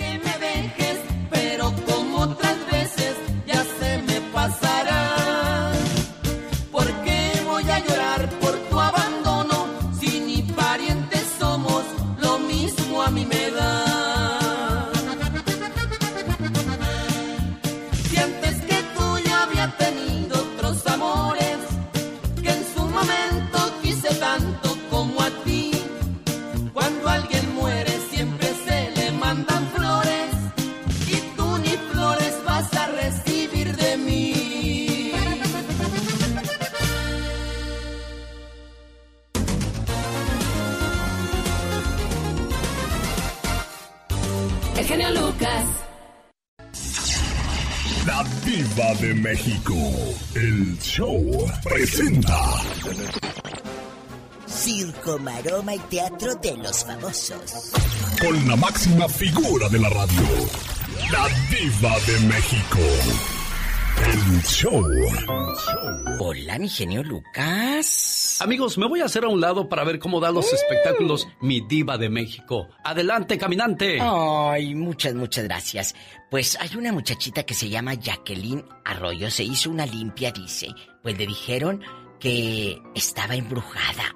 Ay, Jacqueline, me extraña que andes creyendo en eso. Pero bueno, cada quien, cada quien, si ella quiere creer. Oye, que la que sufrió mucho bullying en Timbiriche fue ni más ni menos que Edith Márquez, que le hacían unas bromas muy pesadas en Timbiriche. Pues mira, cuando eres la nueva, cuando llegas y a lo mejor eres guapa, pues, ¿verdad? Oye, que hay un anda el run run de que William Levy regresa a las novelas, pero no en Televisa. William, guapísimo Levy, que nunca se hizo viejito, vendrá Telemundo a hacer novela. Pues qué bueno, la verdad. A mí me da mucho gusto por William porque es un muchacho muy trabajador y créeme que es un hombre que todavía levanta suspiros. Oye, qué bonita le quedó la cirugía ya dejando de cosas y todo, que se hacen burla de la pobre Lin May. Le quedó muy bien la cirugía a Lin May, guapísima. Ojalá que esto, pues te, te levanta tu autoestima, por supuesto. Por supuesto. Jorge Medina le dijeron, estás al borde de la quiebra y dice, mira, He vendido vacas, he tenido que vender joyas y cosas, pero ahorita no puedo gastar en cosas, pues, superfluas, ¿verdad? Que está eh, no al borde de la quiebra porque tiene ganado y tiene aquí y allá, pero sí le está pasando mal. ¡Qué fuerte! El Jorge Medina. Ay, pobrecito. Al rato vengo. Besos. Gracias, guapísima. Y de mucho, pero mucho dinero. Mucho dinero. Conozcan más de la diva en ladivademexico.com. .com. Los grandes. María Victoria, señora preciosa, buenos días. Hay artistas que nunca dicen su edad. ¿Usted es igual, señora María Victoria? Pues yo nací el 26 de febrero de 1900.com.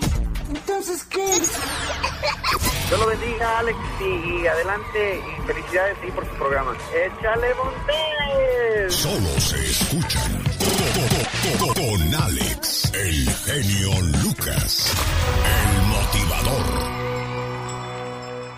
Andy Valdés, en acción.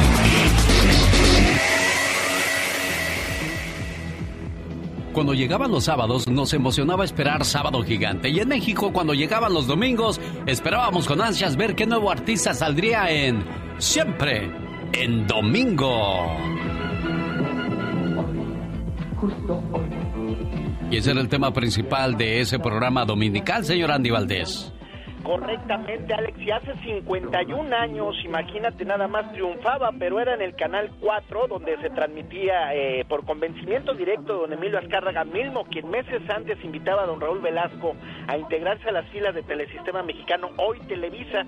Pasaron cinco semanas después de su estreno para que llegaran al Canal 2, donde cobró gran relevancia al grado de que semanalmente, imagínate, Alex, alcanzó niveles de audiencia superiores a los 350 millones millones de espectadores en México, América y Europa. Y hay que recordar que quien no estaba siempre en domingo no existía en la escena musical de nuestro México ni del mundo, porque también llegaron artistas internacionales y recordar que ahí pues nació Luis Miguel, se presentó Miguel Bosé, Laisa Minelli, cómo olvidar que estuvo Joan Sebastián, Angélica María Alberto. Es interminable la lista de grandes artistas, Alex, y es que don Raúl Velasco era el rey Midas y bueno, al día de hoy, imagínate quieren regresar el programa a la televisión porque ya no hay que entretenga o que mantenga ocupados a los televidentes porque con las redes sociales se le está yendo el negocio a las grandes televisoras.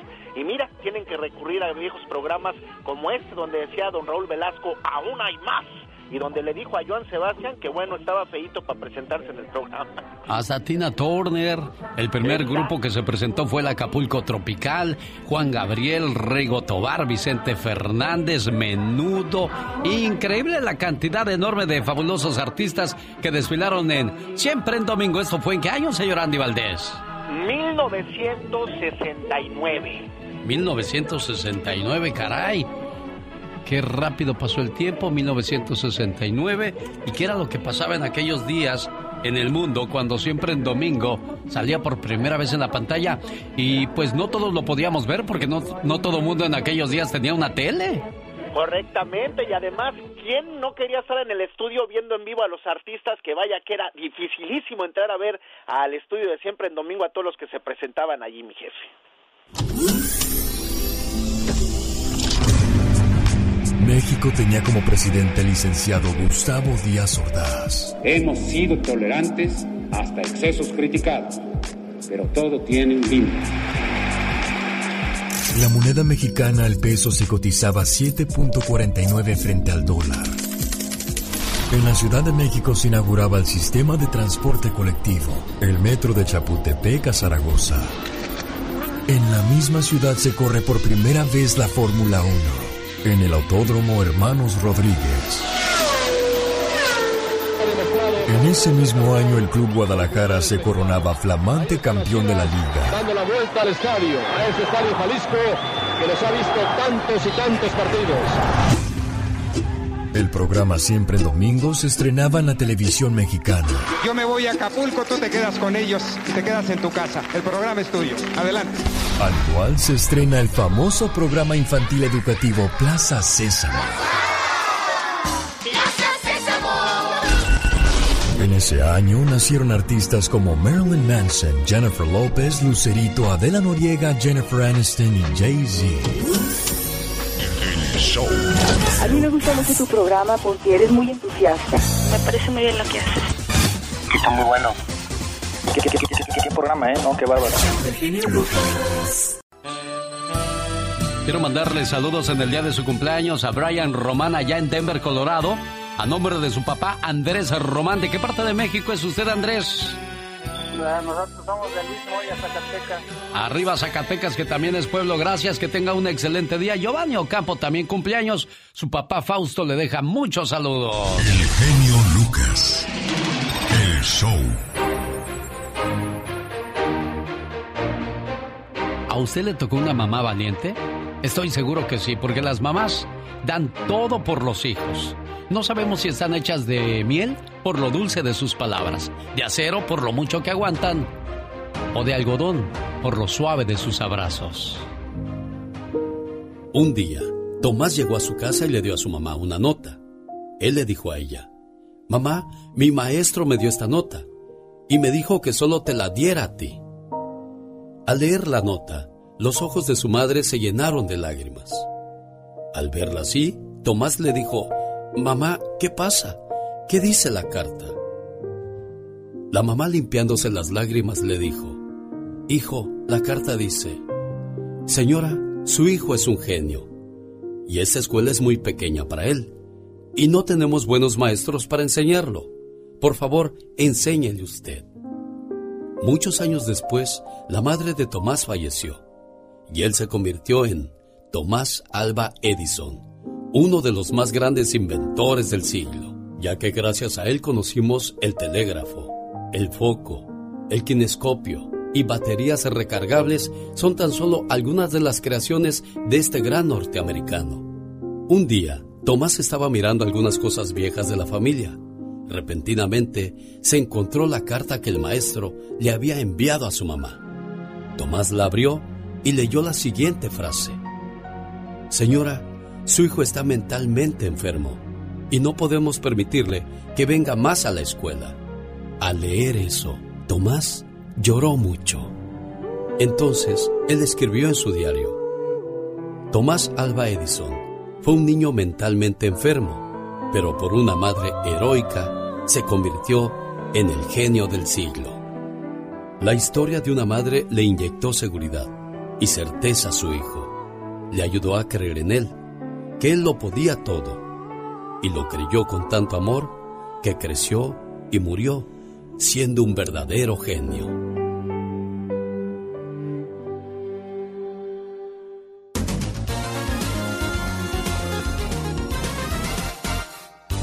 El genio Lucas. Rosmarie Pecas con la chispa de buen humor. A mi madre, al panteón voy a llevar. Ay, Pequita, ya no llores, corazón. ¿Qué tienes, mi amor? Ya, Shh, ya Kikín, ya, Kikín, ya, plácate. señorita ¿Qué pasó, corazón? Ya no hay respeto en esta vida. ¿Y por qué dices que no hay respeto, El otro Pecas? día había un letrero en la calle que Ah. me hizo llorar mucho, mucho. Mire, le tomé una selfie aquí, tapa que vea. A ver, Dice, ay, corazón. se vende madre sin sentimientos. Oyes, Pecas. Pecas. Mande. No chilles y no seas tontito, corazón. Ahí lo que dice es se vende madera sin y cemento. ¡Qué fuerte! Sí, Pecas. El otro día encontré a mi tío golpeando un reloj con un martillo. Uh, ¿Y para qué estaba golpeándolo? Auto, stop. What are you doing? Sí, sí, sí, claro. Dice, estoy matando el tiempo. Hazte para allá, chamaco. ¿Cómo la ves, señorita? Matando el tiempo. Sí será, sí será, El Pecas. otro día, un tío mío metió una pistola Ah. adentro de un vaso de agua. ¿Y eso para qué o por qué, Pecas? Para matar la sed, señorita. Eso, señorita Román. No, Pecas, yo estoy muy bien, corazón, bien Qué contenta de estar aquí contigo, mucho Pecas. gusto, mucho Ay, y- gusto. Sí, ya vi que te dio mucho gusto, mi corazón. Oiga, señorita Román. ¿Qué pasó? Ayer vi tres billetes de a 100 dólares tirados en el piso. ¿De veras? ¿Y qué Nomás levanté uno de a 100. Ay, Pecas, ¿y por qué nada más levantaste Aquí uno? quería yo otros dos repetidos. Andy Valdés, en acción. Presentando el baúl de los recuerdos. ¿Y qué tenemos el día de hoy, señor Andy Valdés? Alex, pues muy orgullosos todos los de Fresnillo, Zacatecas, porque un 25 de julio de 1926 nace don Tomás Méndez Sosa.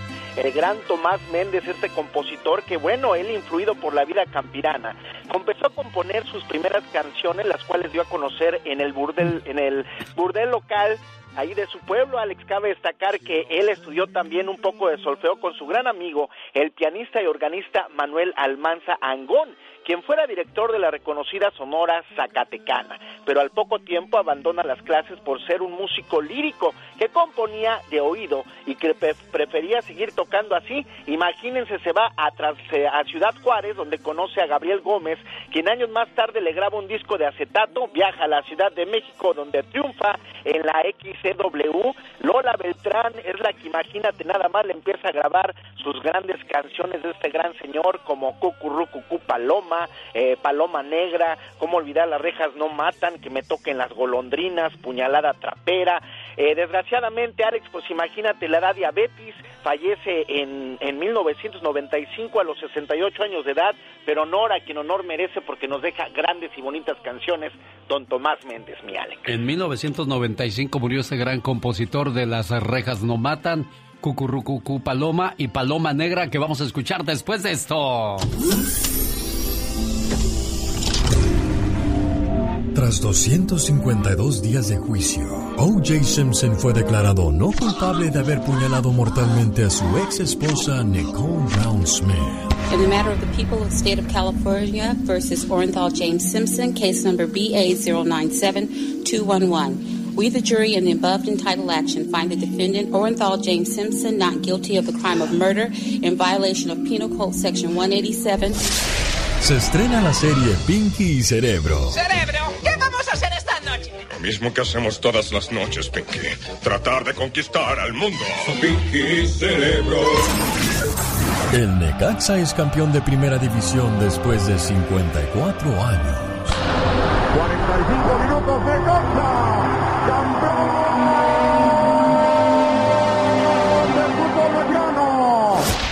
La canción número uno en el Billboard Latino era Fotos y Recuerdos de Selena.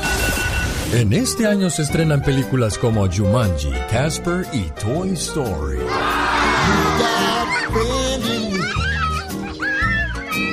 You got a friend in me.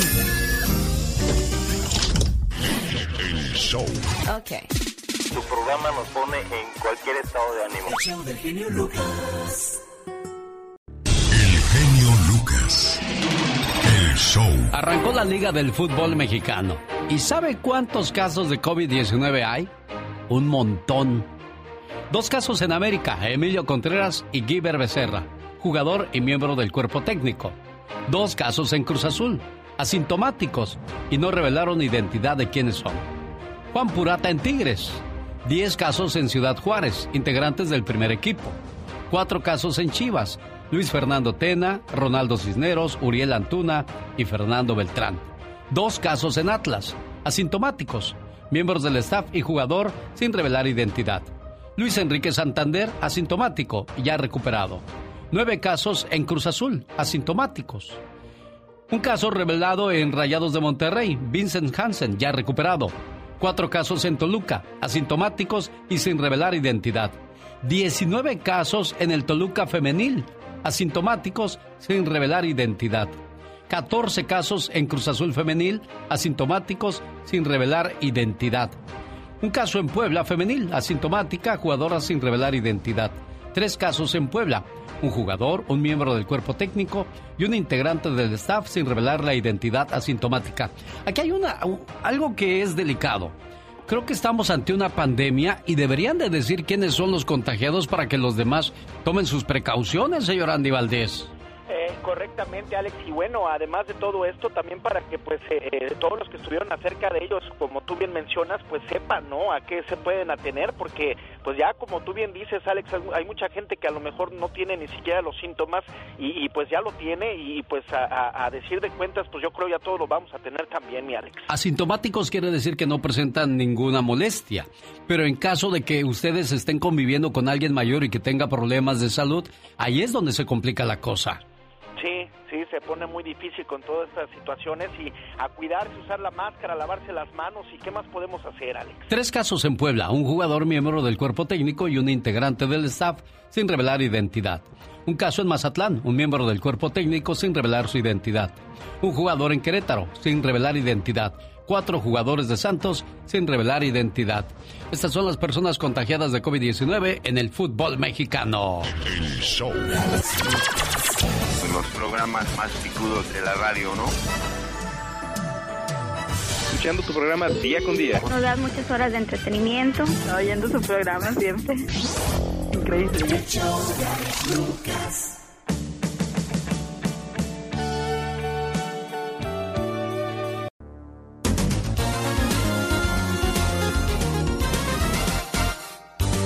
Yo creo que antes que vayamos a unos mensajes, escuchemos la entrevista que le hizo Katrina a Los Bondadosos.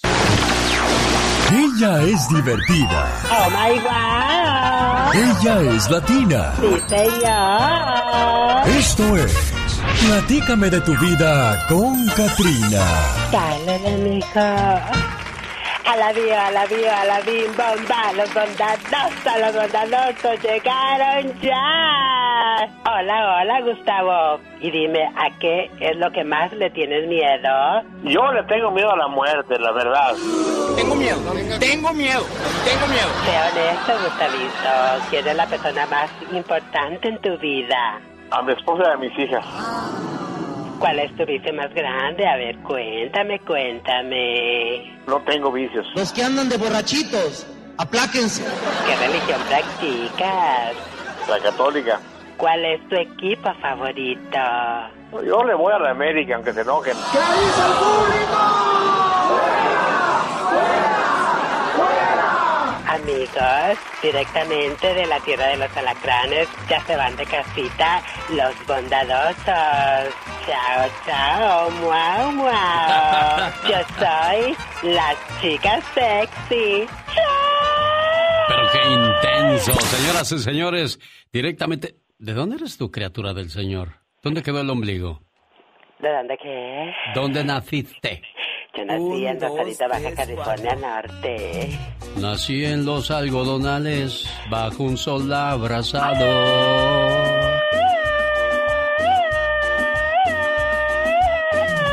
¿A qué escuela fuiste? A ver, aquí voy a descubrir a ver si es cierto. ¿A qué escuela fuiste? A la Benita Juárez. ¿Quién era tu maestra en la secundaria? teníamos muchos maestros, el profesor Isaías era de ciencias sociales, la profesora Chabelita era... ¿Y cuando se referían a ti te decían Katrina o te decían tu nombre verdadero Roberto?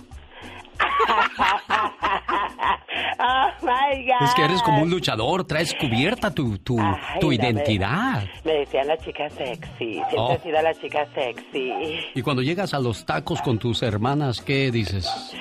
Chicas, llegó el postre, ¿van a querer? Y todos se van y dejan solos al taquero, ¿verdad? Ay, no, no, al contrario, yo quiero. Bueno, señoras y señores, regresamos porque todavía hay mucho más, hay mucha tela de dónde cortar la mañana de este sábado 25 de julio. Felicidades a aquellas personas que hoy celebran alguna fecha importante en su vida. Pues no hay, no hay, no hay nada por celebrar hoy, oye. Oh my wow. Sí, está muy, muy difícil todo. Todo, sí, la verdad que sí, cuidarnos, protegernos, pues ni modo, ¿qué más vamos a hacer?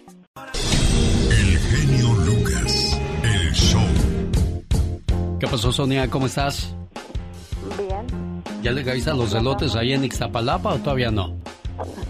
Es bien temprano. Este, no, este, ¿qué le iba a decir? No, es que estamos nerviosos aquí porque entró la llamada. Ah, oye, este, Marcos no contesta.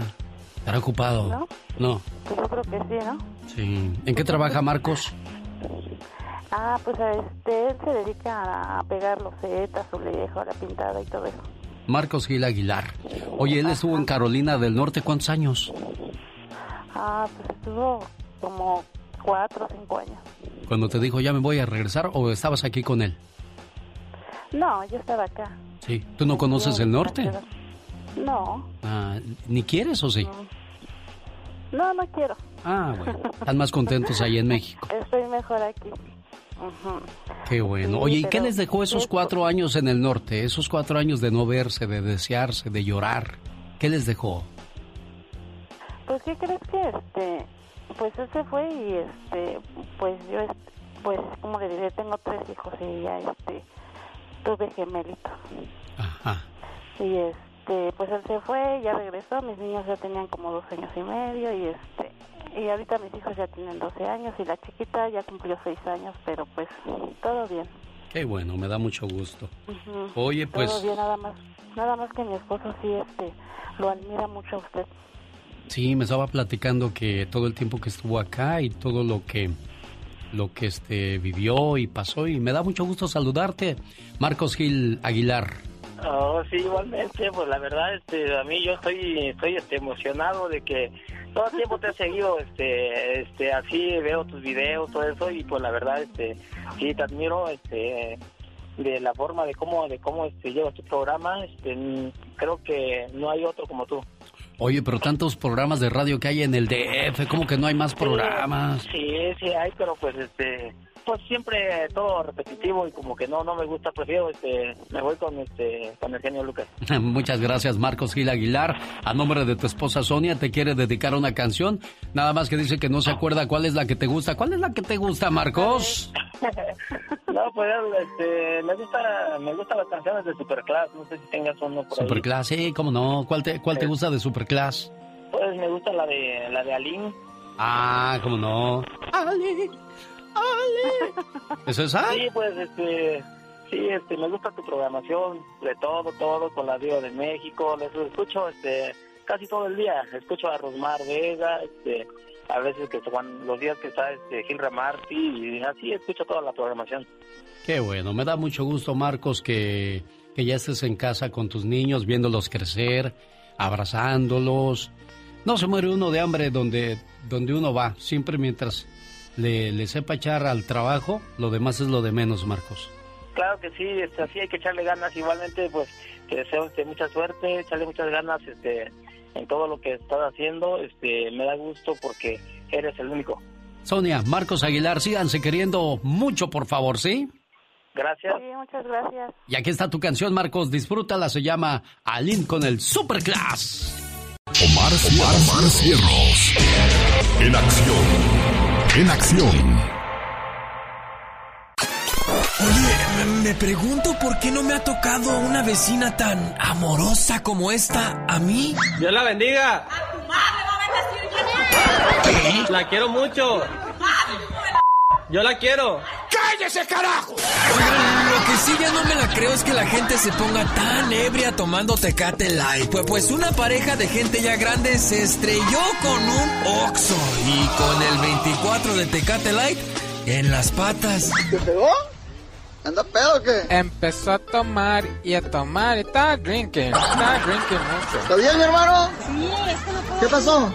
No, no sé, no sé, enredó. ¿Eh? No, pero yo no choqué, me chocaron. ¿Y esa cerveza que está ahí, qué onda? Sí, pero se enredó, pues, te estoy diciendo. Enredado, Pu- pues ni que fuera riata. Y en un retén en Argentina, la policía entrevistó a una mujer hombre, o sea, una hombra que venía de chambear en las calles. La Menchu, de Murcia, ¿eh? ¿De dónde viene? ¿De fiesta? No, de trabajar, de callejear, es que no me ves, chiquillo. ¿Qué? ¿Qué tal ha ido la noche? Bueno, un poquito de frío, buscamos cosas calientes. Voy a soplar de... Luego, luego, tiene la mente bien puerca. La Chota pensaba que andaba ebria, pero no, así de espontánea es esta desgraciada. Oye, que tengo que soplar, la primera vez que lo hago. Aquí los chicos, y es de la noche, que nunca quieren que se la sople y mira por dónde hoy voy a soplar. A ver cómo la meto. Luego, ¿por qué le salen pelos en la mano? Ya me puedo ir. Ay, qué pena. Esta fue la nota del día para que usted se ría para el show del genio Lucas. Bueno, pues es una loca ya muy madura, ¿no? Jovencita la del programa. 75 años y parece chiquilla de 20. Definitivamente lo que se ve no se pregunta. Y es que dijo, ay, yo tengo que hacer eso a estas horas. Ay, Dios, ¿qué es eso? wow. Este momento llegó a usted por una cortesía de Mario Flores el Perico. Tiene alta presión, oiga. Tiene colesterol, problemas de diabetes, problemas digestivos. Soluciona esos problemas con Moringa el Perico. ¿Sabe cuál es el teléfono para conseguir Moringa el Perico? Anótelo. Área 626-367-2121. A ver tú solo, Katrina. Viva, viva, viva, viva el amor. El genio Lucas. El show. Hay dos tipos de personas en este mundo. Los que se alegran al ver el éxito de los demás y las que no. O sea que les da envidia, les da coraje. Mueren de celos al ver que a ti te va bien en la vida. O sea, esos son los escorpiones. Y tú eres una rana. Escucha por qué. Había una rana que vivía a la orilla de un río. Cuando llovía, ella ayudaba a la mayoría de los animales a cruzar del otro lado. Un día, llegó un escorpión y le dijo, Hola rana, ¿podrías llevarme sobre tu espalda? Estás loco ni pensarlo, dijo la rana. Sé que cuando te lleve a mis espaldas me picarás y me matarás.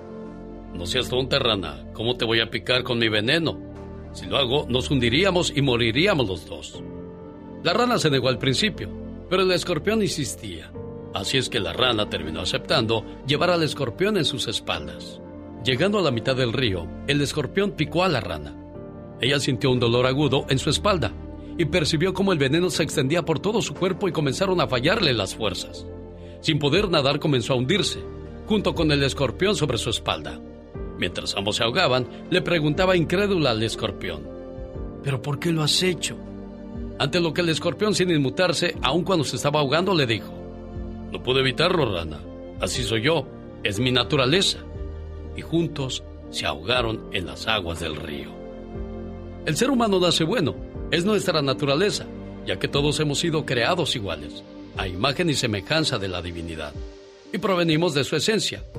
Sin embargo, Dios nos otorgó el libre albedrío. Así es como elegimos y somos lo que queremos ser. Hay gente que elige ser escorpión para llamar la atención, ya sea por su presencia o por el temor que genera. Y otros buscan ser ranas, que dejan una huella positiva en las vidas de los demás. Una huella de amor, de cariño, amistad, lealtad, bondad, compasión y solidaridad. Los escorpiones siempre terminarán solos o rodeados de escorpiones u otros animales iguales de venenosos. Las ranas podrán de vez en cuando encontrarse con escorpiones, pero pueden evitarlos y buscar otras ranas. Y cuando las ranas se encuentran, viven en armonía, rodeadas de amor, paz y reina entre ellas la felicidad. Aléjate de la gente ponzoñosa, cuya naturaleza es estar escupiendo veneno y cuyas malas intenciones te pueden afectar e incluso no te dejarán vivir. No te dejes engañar con alguien creyendo que es realmente diferente a lo que eligió ser. Hay personas que sacan sus peores instintos sin importarle las consecuencias de sus actos, ni dañarse a sí mismos o a quien les tiende una mano. Los animales en la vida real no pueden decidir, porque actúan acorde a su naturaleza, pero nosotros sí podemos elegir, porque en nuestra naturaleza existe la conciencia y la libertad. Y es con esa conciencia y esa libertad que decidimos cómo somos y cómo actuamos. Así es que tú decides, ¿qué quieres ser? ¿Una rana o un escorpión?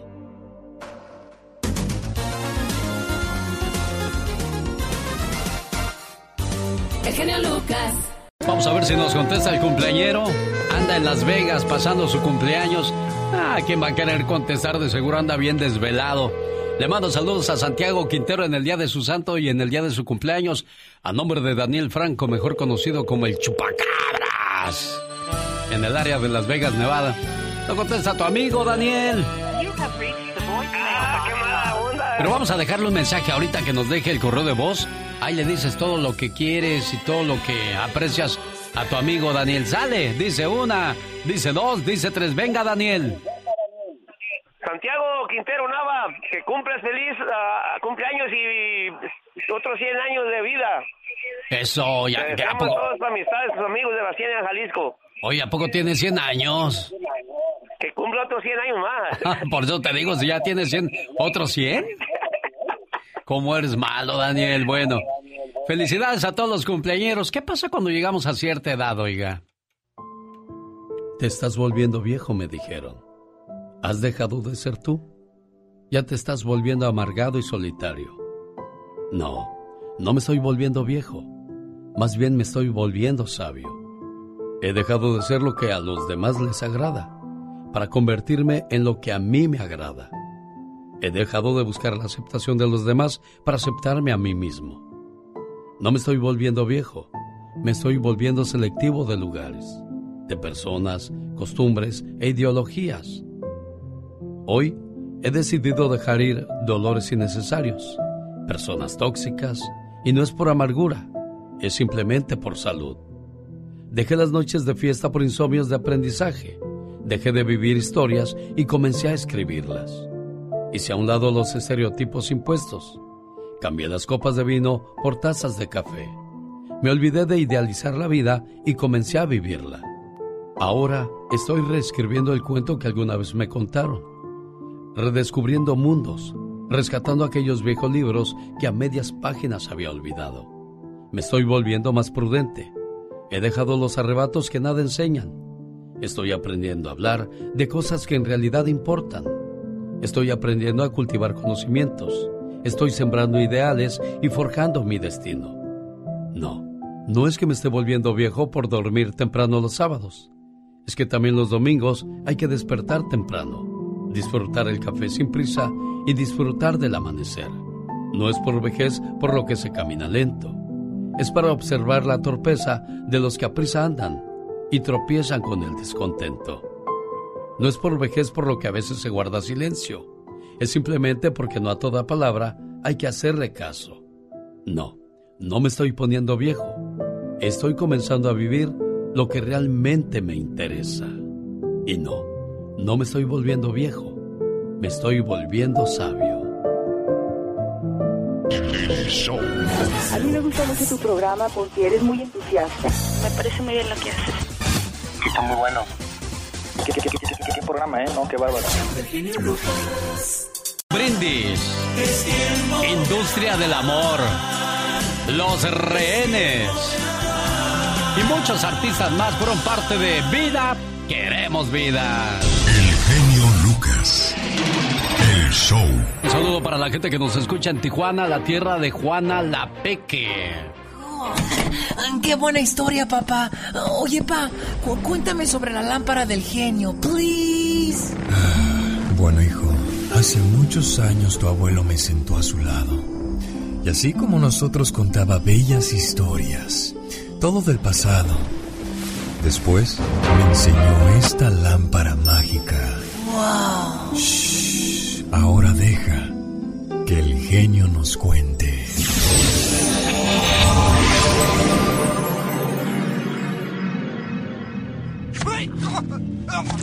Conozca la historia de Juana la Pequeña Necrófila. Era joven, bella, sanguinaria y necrófila. Fueron adjetivos usados por la prensa amarillista en julio del 2016 para referirse a Juana la Peque. Tales calificativos se debían a que desde un centro de reinserción social en el estado de Baja California, esta mujer de 28 años de edad y unos 60 de estatura no solo había confesado que como integrante del grupo criminal Los Zetas, torturaba, ejecutaba, decapitaba y desmembraba a personas. También había declarado que bebía y se embarraba en el cuerpo la sangre de sus víctimas, además de experimentar con ellas la necrofilia, que es tener sexo con muertos, obteniendo gran placer de esas espantosas y profanas prácticas. oriunda del estado de Hidalgo. Juana se había embarazado a los 15 años de un hombre de 35 años, el cual la abandonó en cuanto la embarazó.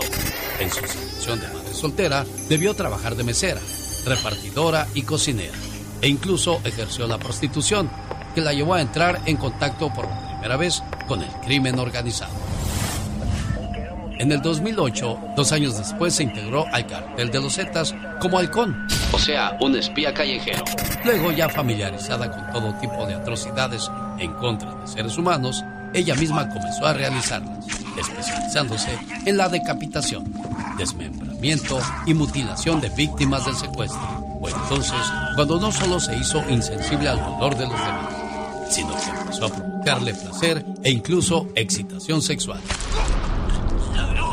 La Peque reveló que se sentía emocionada por la sangre. Me frotaba con ella, me bañaba en ella, después de matar a la persona. Incluso llegué a beber sangre caliente. Las confesiones de Juana, la pequeña necrófila. Es una producción de Omar Fierros. Cada mañana en sus hogares, también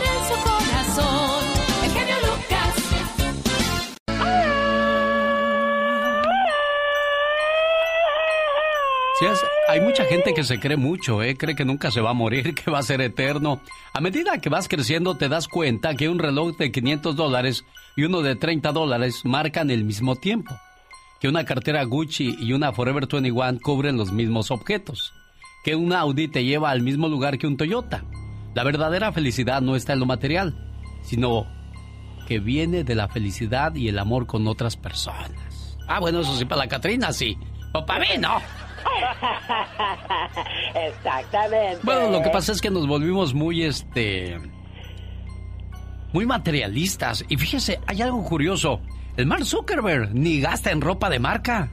¿De verdad? No, él usa pura ropa sencilla, playeras, tenis sin marca. O sea, a nosotros nos gusta andar, ay, que los tenis Gucci, que ay, que el cinturón Prada, que ay, que, que- hay cinturones Prada, señor Andy Valdés. Sí, Sí, pues a usted lo vieron ahí en las calles de, de Los Ángeles, ahí por la Hollywood, comprando sí, sus... Ahí, ahí también de, de los Gucci, Gucci, de- ya ves que pues, la, la gente de color te anda vendiendo de Alex. bueno. Wow. No, pero a ti te vieron en Beverly Hills. Eso déjalo para nosotros en los callejones. ¿Cómo la familia Valdés va a andar en los callejones, señor Andy no, Valdés? no, yo fui a Rodeo, Rodeo Drive. Rodeo Drive, ándale. Sí. Oye, está- que está enfermo tu, tu abuelito, ¿cómo? El, el loco Valdés. Sí, está malito mi tío loco, pues es que ya tiene 89 años de edad, Alex, y pues los hijos en lugar de que pues lo ayuden, pues todavía lo siguen vacunando, imagínate nada más y y pues desgraciadamente mi primo, el que más lo cuidaba y lo acompañaba a todas sus presentaciones y siempre pues lo tenía pues muy bien, pues muy bien a mi tío loco, este pues falleció y se le va a su hijo y pues le duele mucho a mi tío. Desde ese entonces pues le viene depresión, Alex, y al día de hoy pues dicen que pues ya está perdiendo hasta el oído, imagínate. El día de ayer hablábamos acerca de los primos y las primas, porque fue el día de los primos y las primas. Eh, su primo Andy Valdés es de esos que no lo reconoce a ustedes, señor Andy Valdés. O sea, es primo nada más de, de dientes para afuera. ¿Quién? Este Cristian Castro, ¿no es tu primo? No, lo que pasa es que pues nunca quiso a su papá, Alex. Además, él dice que sufría mucho bullying porque todo el mundo le, le decía en la escuela que era hijo del loco Valdés y que tenía las cejas bien feas a su papá. Además, imagínate, dice Cristian que él le daba miedo cuando iba a su papá a visitar de vez en cuando a Verónica, porque es cuando iba y que la verdad pues que él no no se siente cercano a, a loco y, y pues caso de que imagínate muchos muchos pensar, pensarían, ¿no? Que Cristian pues le pasa una lanita a su papá y todo, pero pues en realidad también mi tío pues nunca estuvo muy cerca a Cristian que digamos, Alex. Algún día le dijiste, Cristian, soy tu primo.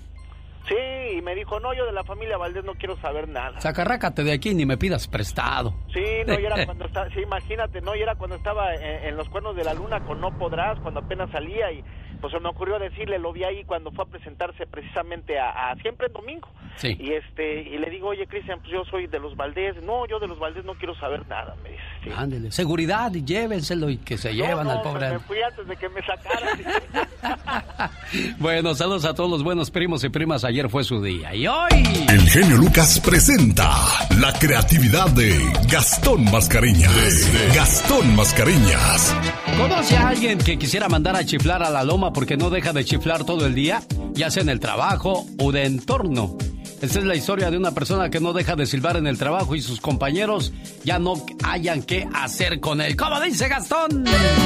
Mi genio y amigos, muy buenos días, ¿cómo están?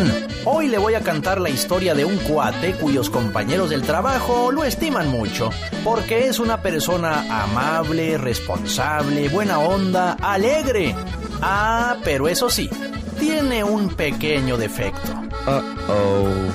Siempre que estoy en el trabajo, el colega de lado no deja de chiflar.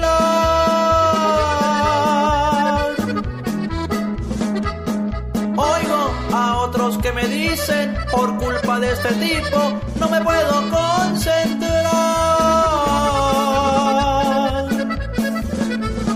Silva en todos los pasillos, en la cafetería y hasta para orinar.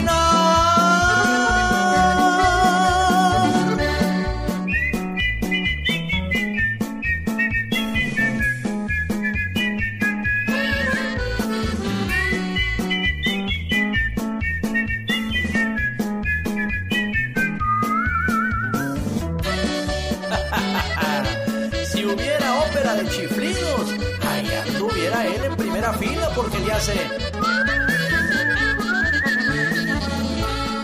Dicen que el jefe a la oficina mandó llamar al hombre, lo vino a regañar. No puede estar chiflando todo el día en la oficina. Ya he recibido muchas quejas. Yo, yo.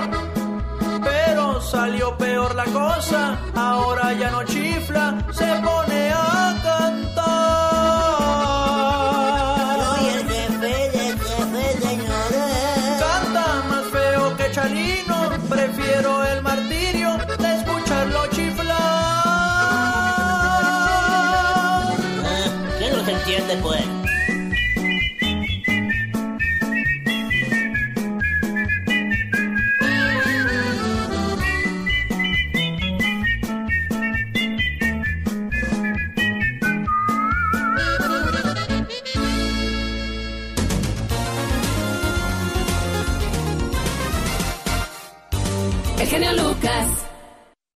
El otro día me encontré a un gabacho y me dijo, Hola, ¿de dónde eres? Le respondí, soy de México. Ah, la tierra del Chapo Guzmán, los narcos, la marihuana, crímenes, extorsiones y secuestros. Le respondí inmediatamente, disculpe, usted es adicto a las drogas, ¿verdad? No, ¿por qué? ¿Por qué? Porque si usted fuera deportista me hubiera identificado con Hugo Sánchez, Julio César Chávez, Fernando Valenzuela, el Chicharito Hernández, el Canelo Álvarez, etcétera, etcétera. Y si usted fuera culto, me habría preguntado sobre las grandes culturas como los mayas, los aztecas, los olmecas, los chichimecas. Si usted hubiera viajado, me preguntaría por nuestras ruinas arqueológicas, ciudades coloniales o nuestras exuberantes playas.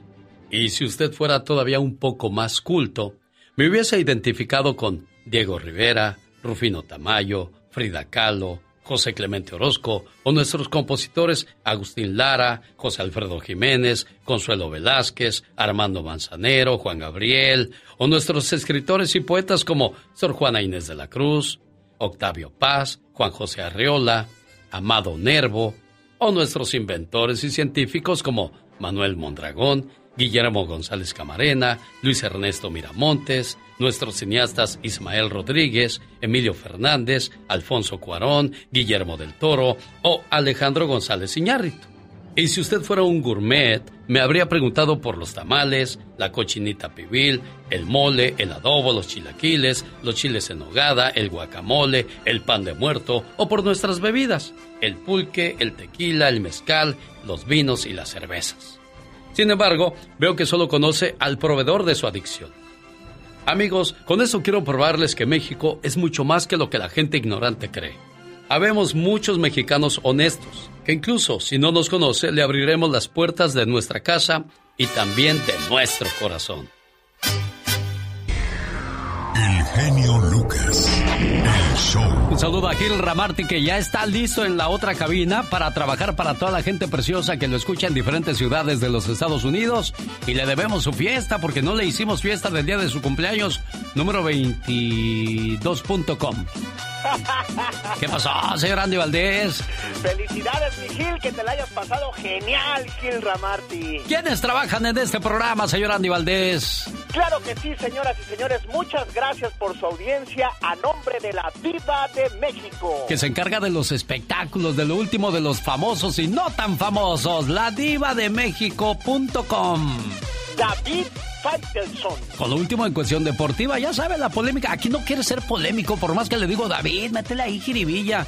Alex, es que la gente que a ti te escucha es de mucho respeto y no me gusta que, que tomen un mal concepto de mí. Ándale, pues, David, así le seguimos entonces. Gastón Mascareña. Con las parodias más increíbles de la radio. El trabajo que hace Gastón es estupendo y le aplaudimos hasta Tucson, Arizona. Katrina. La chica sexy. Y ella pues, ella pues, este, pues, pues ahí está. Aquí está ahí. ¿Quién dice se está desgañitando, don Andy? ¿Qué pasó? ¿Quién, Andy? Omar Fierros. No lo oímos. ¿Otra vez quién? Omar Fierros. Ya se rayó don Andy. Omar Fierro se encarga de la nota del día para que usted se ría y deportes en pañales y en la producción de este programa. Antonio Rosique. No, ya fue Toño. Me dijo, ay, le voy a mandar uno de vez en cuando, Alex. Y pues ya nada más me mandó una vez y ya no nos mandó.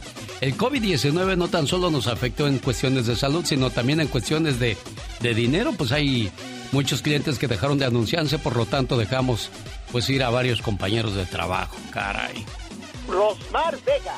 Acompañando siempre al atoso del Pecas y se avientan unos buenos chistes. Gracias. El Pecas. Ya lo dije. Aitor, el perro y el galletoso Alex. Sí, todos los viernes y los lunes le dan consejos a los niños. El Pecas es flojo, no crea, ¿eh? No, no echa mucho consejo. Las conferencias de Jorge Lozano H. Ah, ese Jorge Lozano H. Mira qué auge tiene en las redes sociales y en sus presentaciones en vivo también le va bastante bien. Jorge Lozano H, el sobrino de César Lozano. Pues ya lo traen en la familia, Andy. Claro, Patti Estrada. Patti Estrada, una periodista en todo. Ah, hoy es su cumpleaños, Patti. Happy birthday to you. Una periodista en toda la extensión de la palabra, Patti Estrada. Jorge Rivera. Siempre trayendo lo último en cuestiones de inmigración y nos ha mantenido al tanto de todos los cambios drásticos que hace el actual presidente. Yasmina Maracita. Con lo último en las noticias de todo el planeta. Magdalena Palafox. Ah, nos trae consejos y de vez en cuando, pues, bajo la producción de Omar Fierro, nos entrega un excelente trabajo de cómo vivir mejor. Tu amigo Andy Valdés. Ah, el de los espectáculos. ¿Qué pasó en un día como hoy durante toda la historia que ha pasado en el mundo del espectáculo? Dirección General Alex El Genio Lucas, el motivador. Y por supuesto el señor Carlos Moncada dirigiendo esta empresa. Señor Andy Valdés, nos escuchamos el próximo lunes sin olvidarnos de Laura García y quién más. Mónica Linares, Leti Moncada, Carla Maciel y el jefe de jefes Don Carlos Moncada. Que su fin de semana sea genial. Across America, BP supports more than 275,000 jobs to keep energy flowing. Jobs like building grid scale solar energy in Ohio and producing gas with fewer operational emissions in Texas. It's and, not or. See what doing both means for energy nationwide at bp.com slash investing in America. I'm Chris Hahn, the Aggressive Progressive. Check out a new episode of the Aggressive Progressive podcast every Tuesday. You know, the election is heating up just as the year is winding down. Stick with me. I'll tell you the truth as I see it. Download the Aggressive Progressive on Pandora or wherever you get your podcasts.